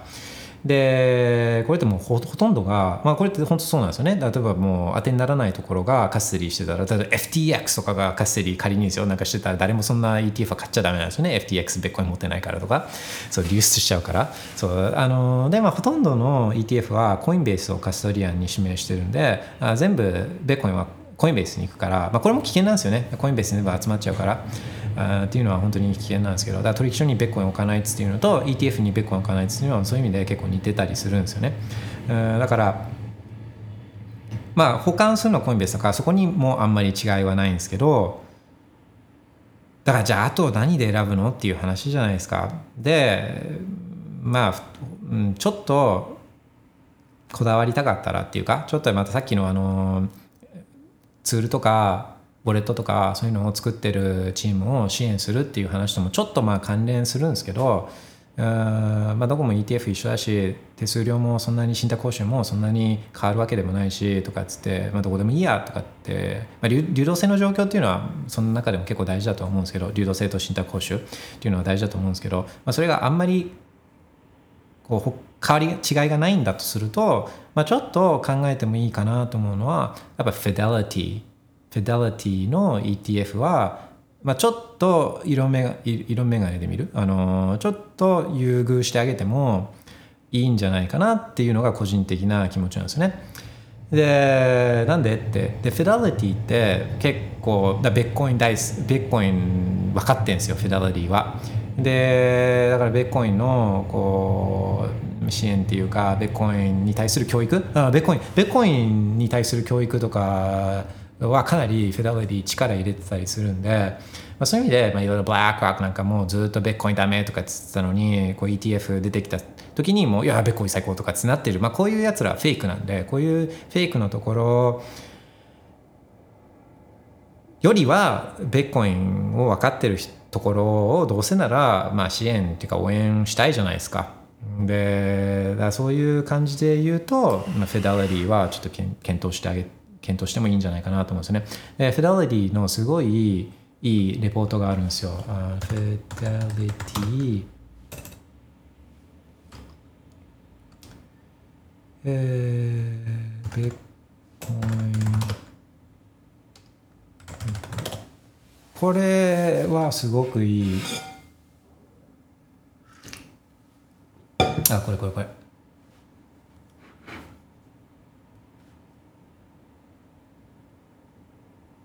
フェデリティもでかいんですよ。フェデリティも、まあ、ブラックロックでかいけど、フェデリティも世界で見たら、何番目ぐらいに大きい資産運用会社っていうかなんですよ。で、資産運用してる会社なんですよね。で、だそんなところが、ビットコインファーストビ、ットコインファーストっていう、なんで投資家は他のデジタルアセットとベッコインというのをちゃんと区別して考えなきゃいけないかっていうレポートを出してるんですよ。最初に出したのは2022年に出しててでそれを2023年にアップデートしてるんですけどこれはね絶対見た方がいいしなんかこう誰かにそういった、えー業界の金融系の人たちにベッコインについてちょっと調べたいんだけどどっから始めればいいのとかっていうとこのレポートをプッて渡しちゃうのが一番いいと思うんですよね。あのフェダフェダリティの業界めちゃくちゃでかいんで。で、えー、これもツイートスペースズのツイートの下にありますね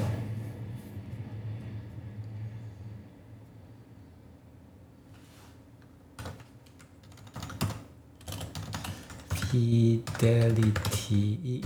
ッコイン、ファースト。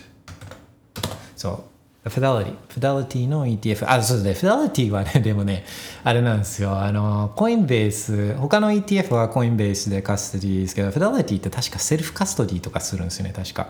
それがこう、吉と出るか、凶と出るかっていうのは、まあわかんないですけど、そうそうそう。まあ、フィデリティはちょっと変わってるんですよね。そういう意味で。ベッコに関しては。Alright、えーそんなところでした。あ、そうそう、その話はしようと思ってたんですよね。えー、6月でしょ ?6 月。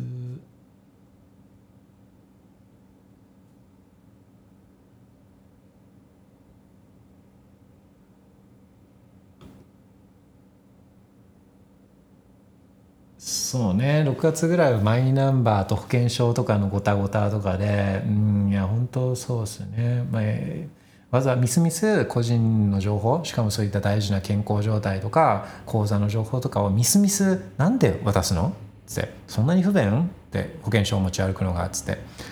まず健康になることを考えようよ病院を便利に行くことを考える前に健健康に少しでもなれるなるにはどうしたらいいかを考えようよとかっていうのは本当にマジで思うんですよね。OK、えー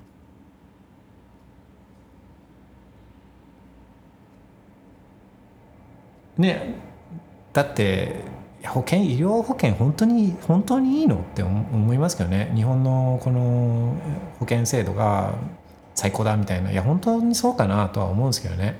むしろなくて医療費が高くてとかっつって言うんだったらなるべく病気にならないようにとかするじゃないですか。なんかどうかな？あと薬価の問題もあるしね。だってその製薬会社にしても薬価に乗ればそれはもう何の努力しなくても保険っていう形でもう払ってくれるんですよ。うんまあまあね。まあいいけど。えー、っと。あとは7月とかか。7月。1年振り返るのはなかなか大変ですね。ちょっとここら辺はスピードアップしていこう。えー、FTX ね。FTX の件とかが、まあ、今年は大きかったですよね。だから、ああまあこれで最近見たのが、まあ、献金をこうセンセアン・ベンクメン・フラードはあの献金をめちゃくちゃしてたんですよアメリカの政治家に対して。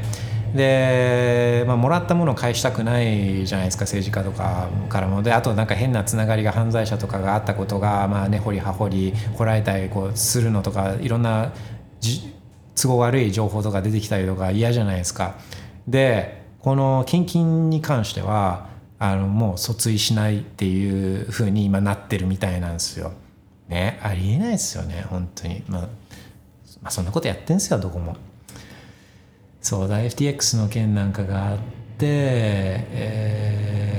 ーで11月にそうそうあのナーストレージャね個人的に今年ビッグトップ3みたいなイベントを上げるとするとやっぱノーストレージャそういったフリーダムカンファレンスビットコインノーストフリーダムテックカンファレンスが東京日本東京であったあの3日間11月1日2日3日あったってジャック・ドーシーとか来てたりエドワード・スノーデンとの対談があ行われたとかっていうのはこれは本当超ビッグイベントだったと思うんですよね。メディアほとんど取材してなかったけど自分が見たメディアの、まあ、他にもいたかもしれないですけどあのえっ、とどこだコインデスクかな？コインデスクかな？ああ違うな。ああこれは全部ちょっとちゃんと調べてあげよう。えっ、とね。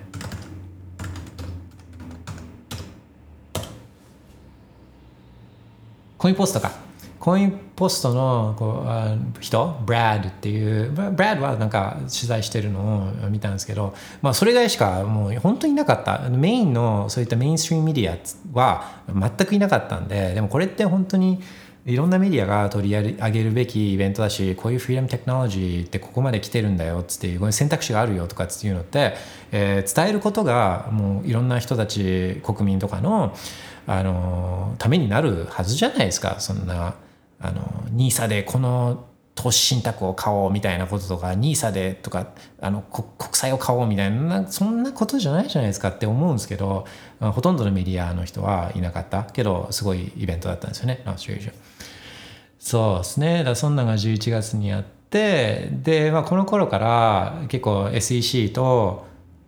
ETF の申請をしている人たちとの発行体との間でいろいろバックンフォースというかこの修正しろここ修正活動みたいなのが修正再申請活動みたいなのが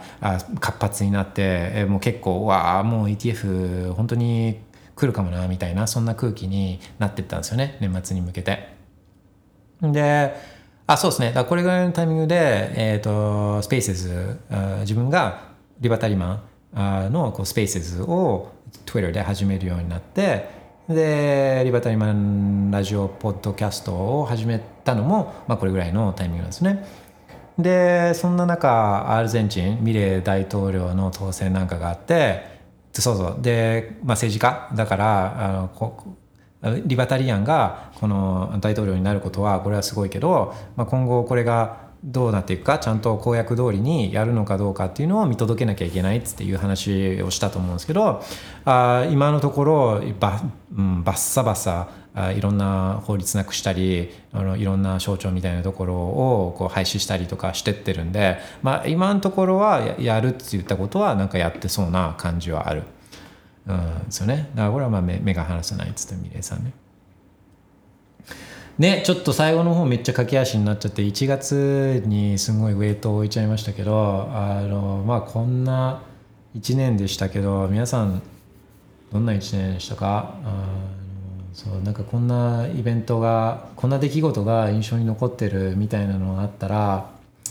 もうぜひちょっとシェアしてほしいなと思うんですけどあの notification 見てるんであとちょっと喋りたいなっていう人がいたらあの、はい、スピーカーリクエストしてもらったらあそれも今 notification 見てるんで、まあ、来年とかに向けてみたいな話っすよね。来年に向けてね。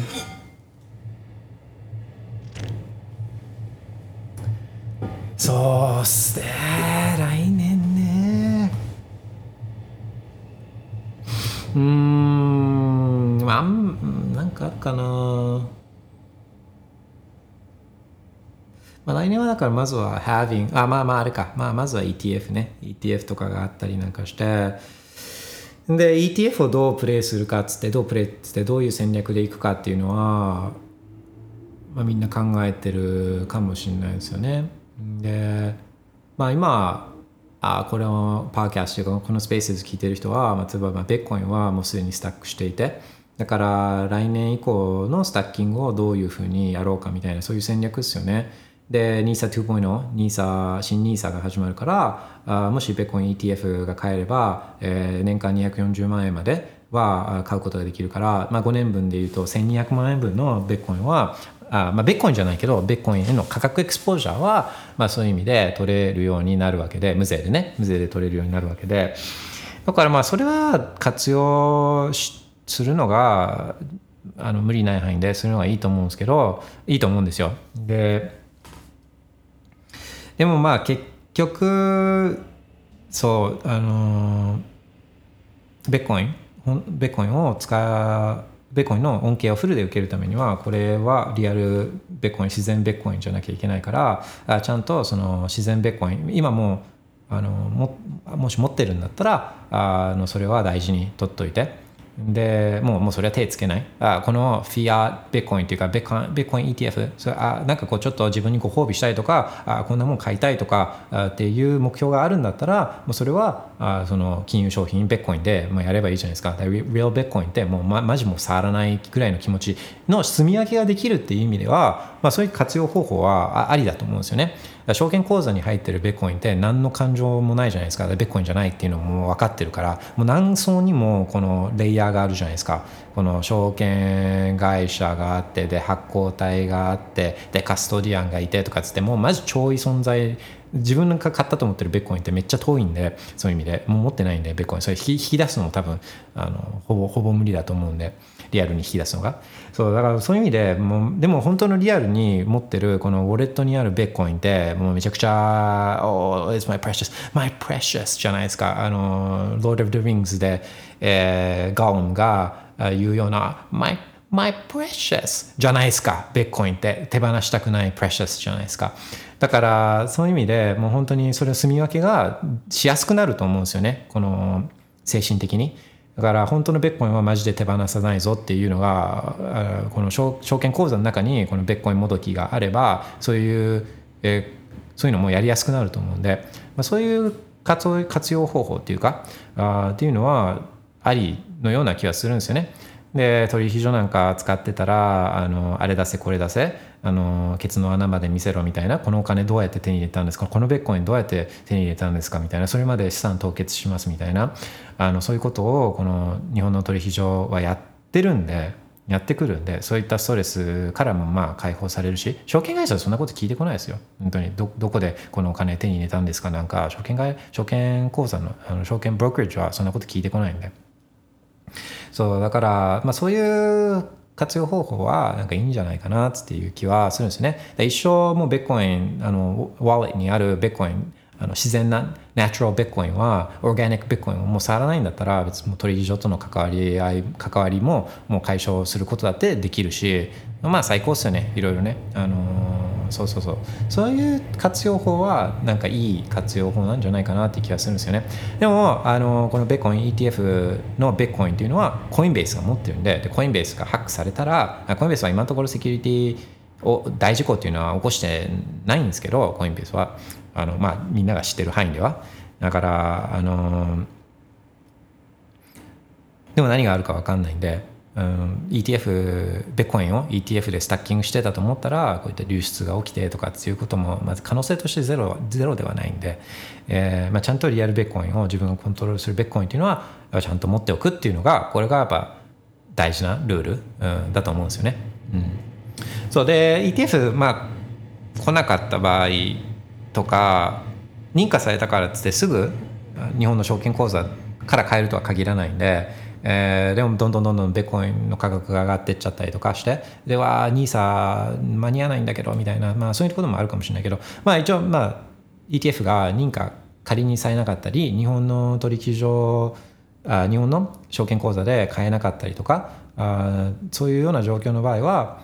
まあ、マイクロストラテジーとか、あのまあ、そういう選択肢もまああるっちゃある。でマイクロストラテジーとビットコインの値動きって完全に相関してるわけまあ相関関係はあるけどあの完全相関ではないですよね。あのマイクロストラテジーは言っても事業会社だしそれ事業上のリスクがあったりとかもするしあとまあもちろん彼らもベッコインをカステリーしてるからあの管理しているから。でその流出リスクとかももちろんまああるし、えー、あとレバレッジかけてるんですよね。借金をしてベッコインを買ってるから、まあ、今のところはそれがうまくいってるけど。あの、まあ、そうそういったもので、まあ、完全にベッコン持ってるわけじゃないけど、まあ、相関関係はかなりあるんで調子いい時はベッコンよりもあのマイクロシャレジの上がるんですよ。レバーがかかってる分ね。そう。だからまあ、そういう選択肢もまあもちろんあるしそんなことを多分多くの人は来年年明け早々このあの株式市場のオープンとともに、まあ、そういうことを考えるんじゃないかなっていうのは思うんですけど、うん。まあ、ちゃんとビッコイン。リアルビッコイン。オーガニックビッコインはちゃんと管理するように。あのバイビッコインちゃんとするようにっていうことは大事だな大事なんじゃないかなと思うんですよね。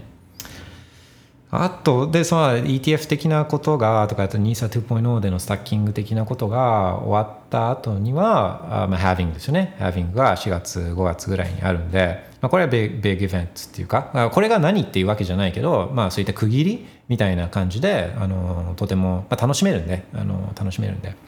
あそういうハービングがあって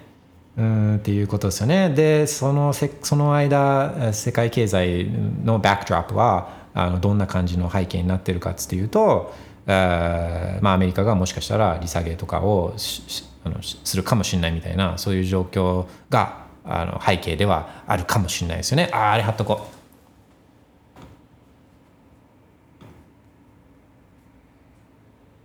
あれを貼っとこう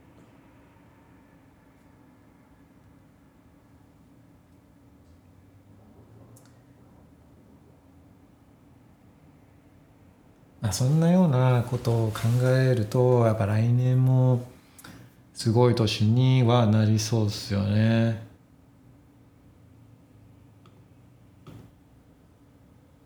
えー、っとあこのインフォグラフィックの更新にもちょっと時間がかかるんで、まあ、なんか質問とかあこんな話したいっていうのがあったら notification チェック見てるんでお願いします。ちょっと一瞬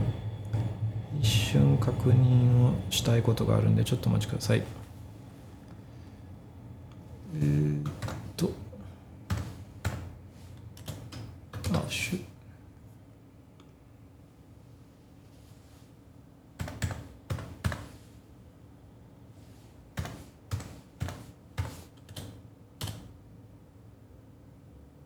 ああ、オッケーオッケーオッケー。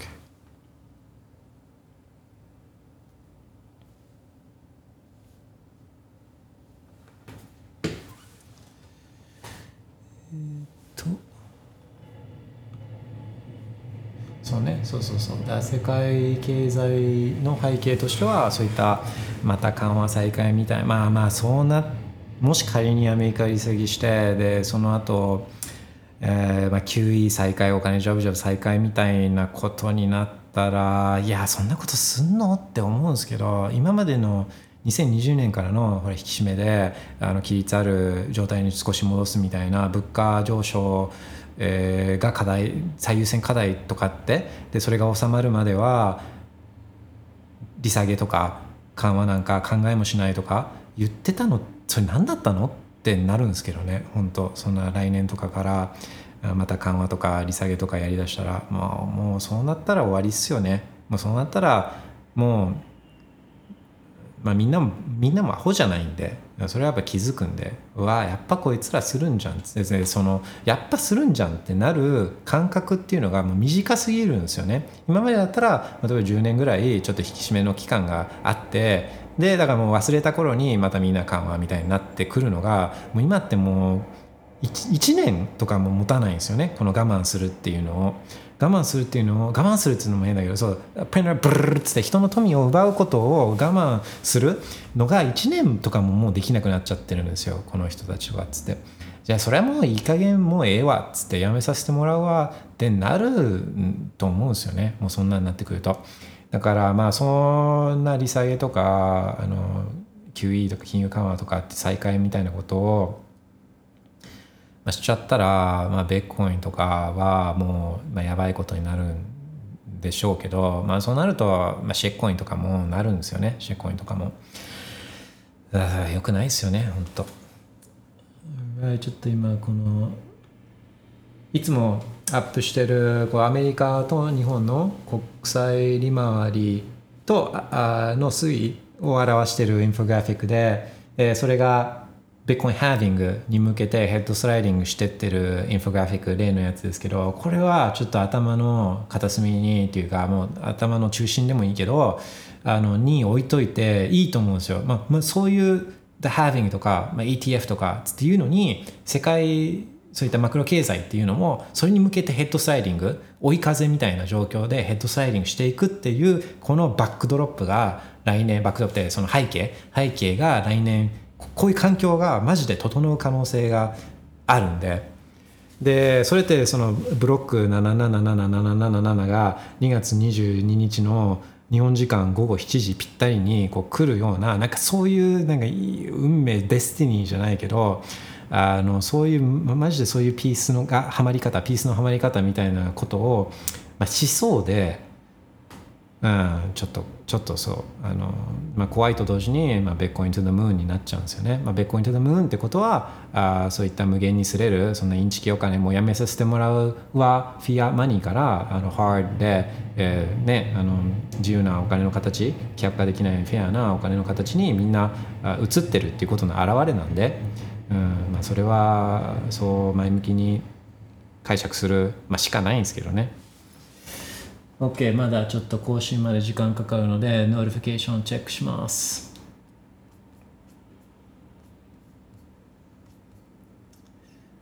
かな。あと何かあったかな？このインフォグラフィックの更新が終わるまで。そのとこかな来年まで。で having 終わった後はとかっていう話ですね。having 終わった後は、まあそんな先まではちょっと全然予想できないですけど、うーん、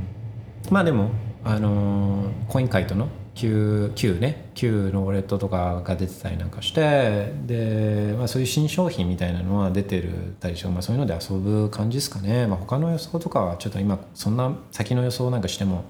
あの、まあ、あんま意味ないとはあの思うんですけど。と何かな。みんなどんなことを来年には期待してたりするんですかね。ちょっと聞きたいですよね。ベッコン以外で言ったらベッコン以外でなんか面白いことあるのかな？うん。あそうそうそうそうそうそう。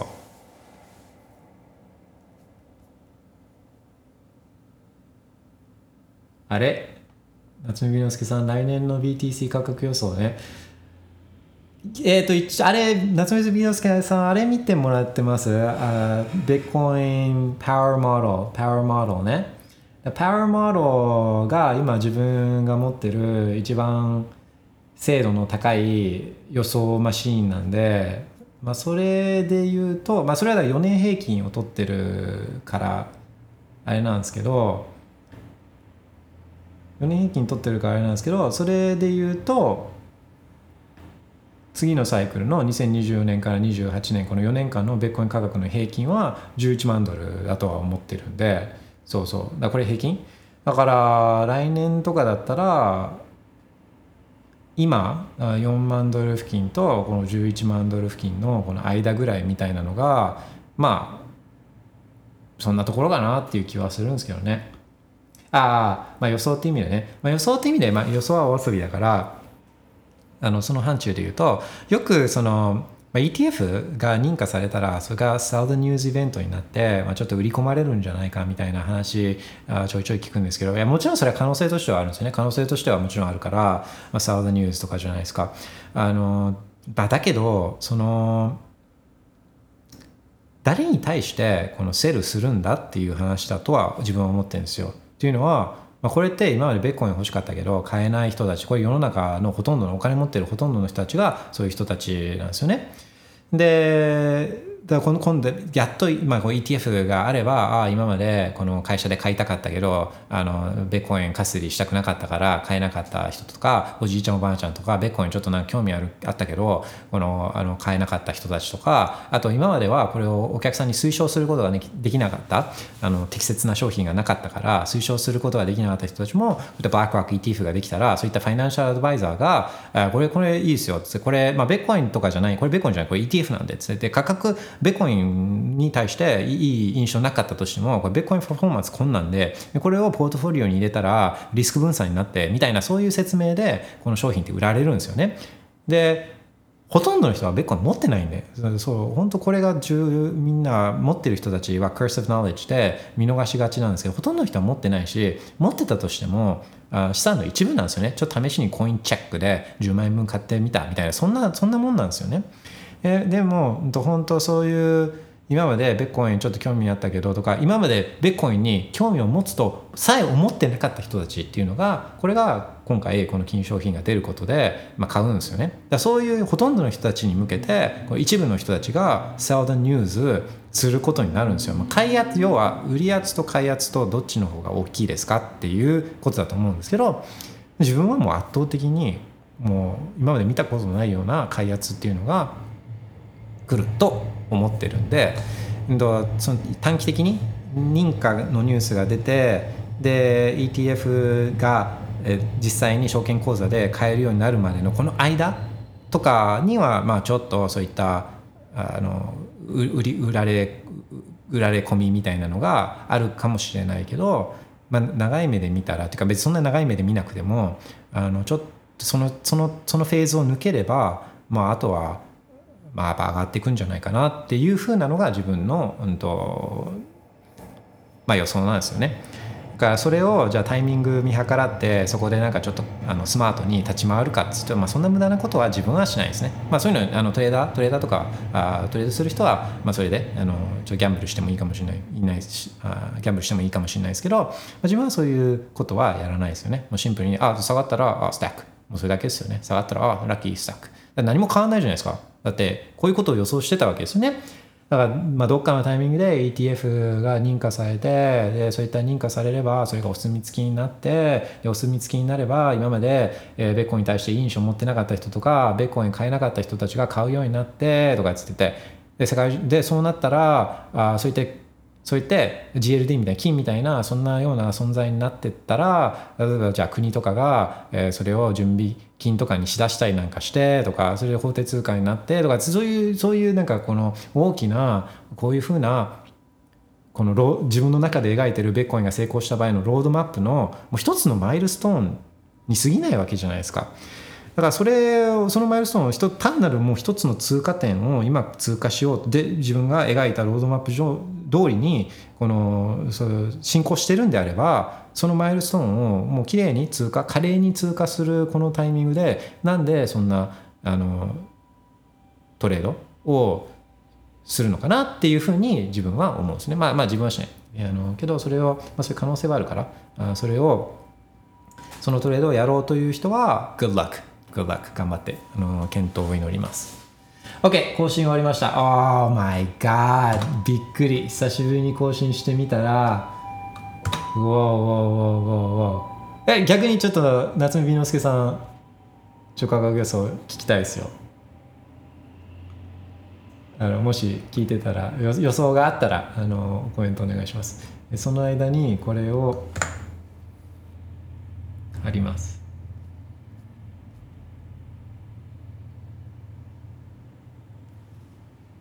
これ見てくださいよ US and Japan government bond yields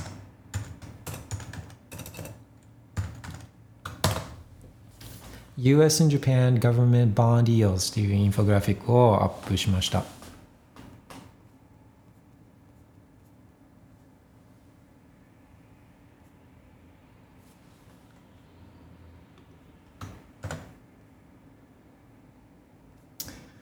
これ、まあ、ずっと更新してるんですよね。でいつぐらいかな？2020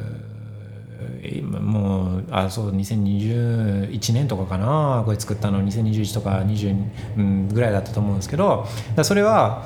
その作ってたタイミングまでは結構まだハービングまで時間あるんですよね。2年とか3年とかあのまだあったから。まあでもなんとなくこのトレンド？まあこの金利のトレンドって左から右下に向けてこのダウンオンリーじゃないですか。で、えそうそう、だ金利が下がるってことは、まあ、アセット、アセットプライスですね。資産全般、まあ、ベッコイン含めて。っていうのは基本的にはそれだけを見ると金利が下がればアセットの評価額価格っていうのは上がるっていう関係性にあるんですね。だから下がっていけば株上がる。下がっていけば不動産価格上がる。下がっていけば債券価格上がる。下がっていけばベッコイン価格上がるっていう、まあ、単純化するとそういう話なんですけど、まあ、それがこのハービングに向けて2024年のハービングに向けて、えー利息が下がっていく中でこの需要がある世界からの需要があるベッコインっていうアセットの供給が半分になるっていうこのタイミングですよね。需要は一定だったとしても供給が半分になれば単純にあもう価格が変わるしかなくてそれはまあ上がるっていうかもともとだからこの供給が減ることによってもう価格が上がるっていうそういう仕組みであるベッコインのところにこの利下げのこのトレンドがぶち当たるっていうのがもともとのこのあのまあ、予想っていうかそういうのを表現したくて作ってるインフォグラフィックなんですけど、まあ、その時これ作った時はここまで金利が上がるとは思ってなかったんですよ。この黄色い線引いてるじゃないですか、まあ線まあ、黄色の線ぐらいまでかなっていうふうには思ってたんですけど、まあ、それをぶち破ってってこんな高いところまで、まあ、アメリカの金利が来てるんですけどだそれはよりすごいすごいんですよ。よりこういう高いところからこう落ちてくるわけですから。でこの水準ってもう2007年8年とかの水準なんです。これリーマンの水準なんですね。リーマンの水準。リーマンの水準からの金利低下をベッコインが受けるのっていうのは今回初めてなんですよね。ベッコインはできたのはリーマンの後にできてるんで、まあ、2009年にあのでき、まあ、あのベッコインっていうのは世の中に出てるんでそのこんな利下げサイクル、まあ、今後利下げが起きてったと仮定するとこのこここまでの利まあだからベッコインを出たばっかりの時に、えー、ベッコインを手に入れることができたらどんだけ良かったんだろうかっつって、えー思うじゃないですか。でもそのチャンスがまた来てるんですよ。この再び。同じような状況でベッコインを買うことになるんでここからこう利下げがされてった場合は。あのいやだからまあちょっとそれそのタイミングと、まあ、見てください。今もうなんか急降下あのアメリカのあの金利が急降下している、えー状況と見てください。このハービング待ち構えている2024年4月に待ち構えているこのハービングのこの線。Oh my god これはマジうんちょっと本当まあねどうなるか、まあ、来年そうですね。来年までちょっと健康に生きてたいですね。えー、夏目ビヌスさん私の予想は20万ドル。20万ドル。ああねえオーマイねえ20万ドルはすごいですね。そうですね。うん。わあまあありえますよ。全然ありえる。あのさっきのあのパワーモデルも、えー、4年平均が11万ドルなんで、まあ、平均なんでこの低いところと高いところの平均なんであもう瞬間風速的に20万ドルいくことっていうのはもうまあそれはもう全然可能性としては大ありだと自分も思ってるんでね。うん Oh man そうね。うんそれはすごいいや全然ありえますよね。だって流通してるベーコインというか市場で取引されてるベーコインってもう数百万とかしかないんで、まあ、ほとんど誰も売らないんでベーコイン売らないじゃないですか。だだ誰がこのベーコインっていう最高のお金の形っていうのを手放してそのフィア紙くずシェッコインを欲しいって思うかってことじゃないですか。いやもちろんそれを欲しがってる人たちっていうのがあの世の中まだほとんどだっていうのは分かってますけどどんどんどんどん人もバカじゃないからああやって日あの中央銀行がやってることとか何やってるかっていうの分かったら当然人の考えは変わるわけじゃないですか。で考えが変わるからベッコイン価格はもともとゼロだったのが今4万ドルとかになってるわけなんで。ゼロから4万来たものが4万から20万いくのって絶対 4, 4万から20万いく方が絶対簡単なんで。うん、そう。いやだから20万は全然ありえる。全然ありえる。Alright, thanks for the 予想ね。Thanks for the 予想。OK まあそんな感じですかね。だから来年もやっぱりベッコインからは目が当然ですけど話せないんですけどそう。なんかちょっとそうですね。自分のこの最後のメッセージとしてはベッコインをこういろいろ調べたりベッコインの勉強をする中でいろいろお金のこととか経済のこととかもう嫌でもこう興味って出てきちゃうじゃないですか。あれどうどうなってんの？みたいなとか金利とかっつってなんかベッコインの価格とどう関係性あんの？みたいな。あのとか自由とかっつって、まあ、経済的自由ははいいけどそもそも自由って何とかあの自分でベッコインってセルフカストディってこれって自分で責任取ることになってるよなみたいな。自分で責任取ることってなんだろうみたいな。なんかいろんなことに対してまああとベッコンが20万ドルとかベッコントゥ the moon したらまあ自分の法定通貨建ての資産は増えるけどそれってじゃあそれお金持ちになっても自分それで何するんだろうとかあの自分が本当に大事なものって何なんだろうとか自分にとっての自由っていうか自分にとっての幸せって何なんだろうみたいなことをまあ考えるようになるじゃないですかこうベッコイン突き詰めていくと。そうだからまあまだえ何のこと何言ってか分かんないみたいな。いやベッコインのベッコインムーンベッコインパンプすれば俺私いいだけなんだけどみたいな。あのやとりあえずベッコインパンプの話してくれよみたいな。あのそそのそういうふうに思ってる人もいると思うんですけどせっかくそうやってベッコインっていうことに興味を持ったらあいろんなことに本当ベッコインって、まあ、お金っていろんなことに関係してるからあそのちょっと興味持ったところからそれ技術的なところでもいいしあそういった自由っていう側面でもいいし金融っていう経済っていう側面でもいいしななんか興味自分に一番なんか興味あるなって思うようなところをあ広げてってほしいなっていうようなあのふうに思うんですよね。結局その選自由って、えーまあ、選択肢。選択肢自由を選択するためには、まあ、選択肢がちゃんとどういう選択肢があるかっていうのを分かってなきゃいけなくて。でそれってやっぱ勉強なんでやっぱ勉強が大事なんで、うん、知識知識勉強っていうのが自由につながるんでだからあなんかそのそうですね新しい扉をなんかこう開くようななんかそんなきっかけにベッコインがなればめちゃくちゃいいなと思うんですよね。OK そういう意味でなんか来年もまた新しい分野に、まあ、自分もチャレンジしたいなっていうふうには思うんで、あのみんなもなんかこんな面白いことあるんだけどみたいなのを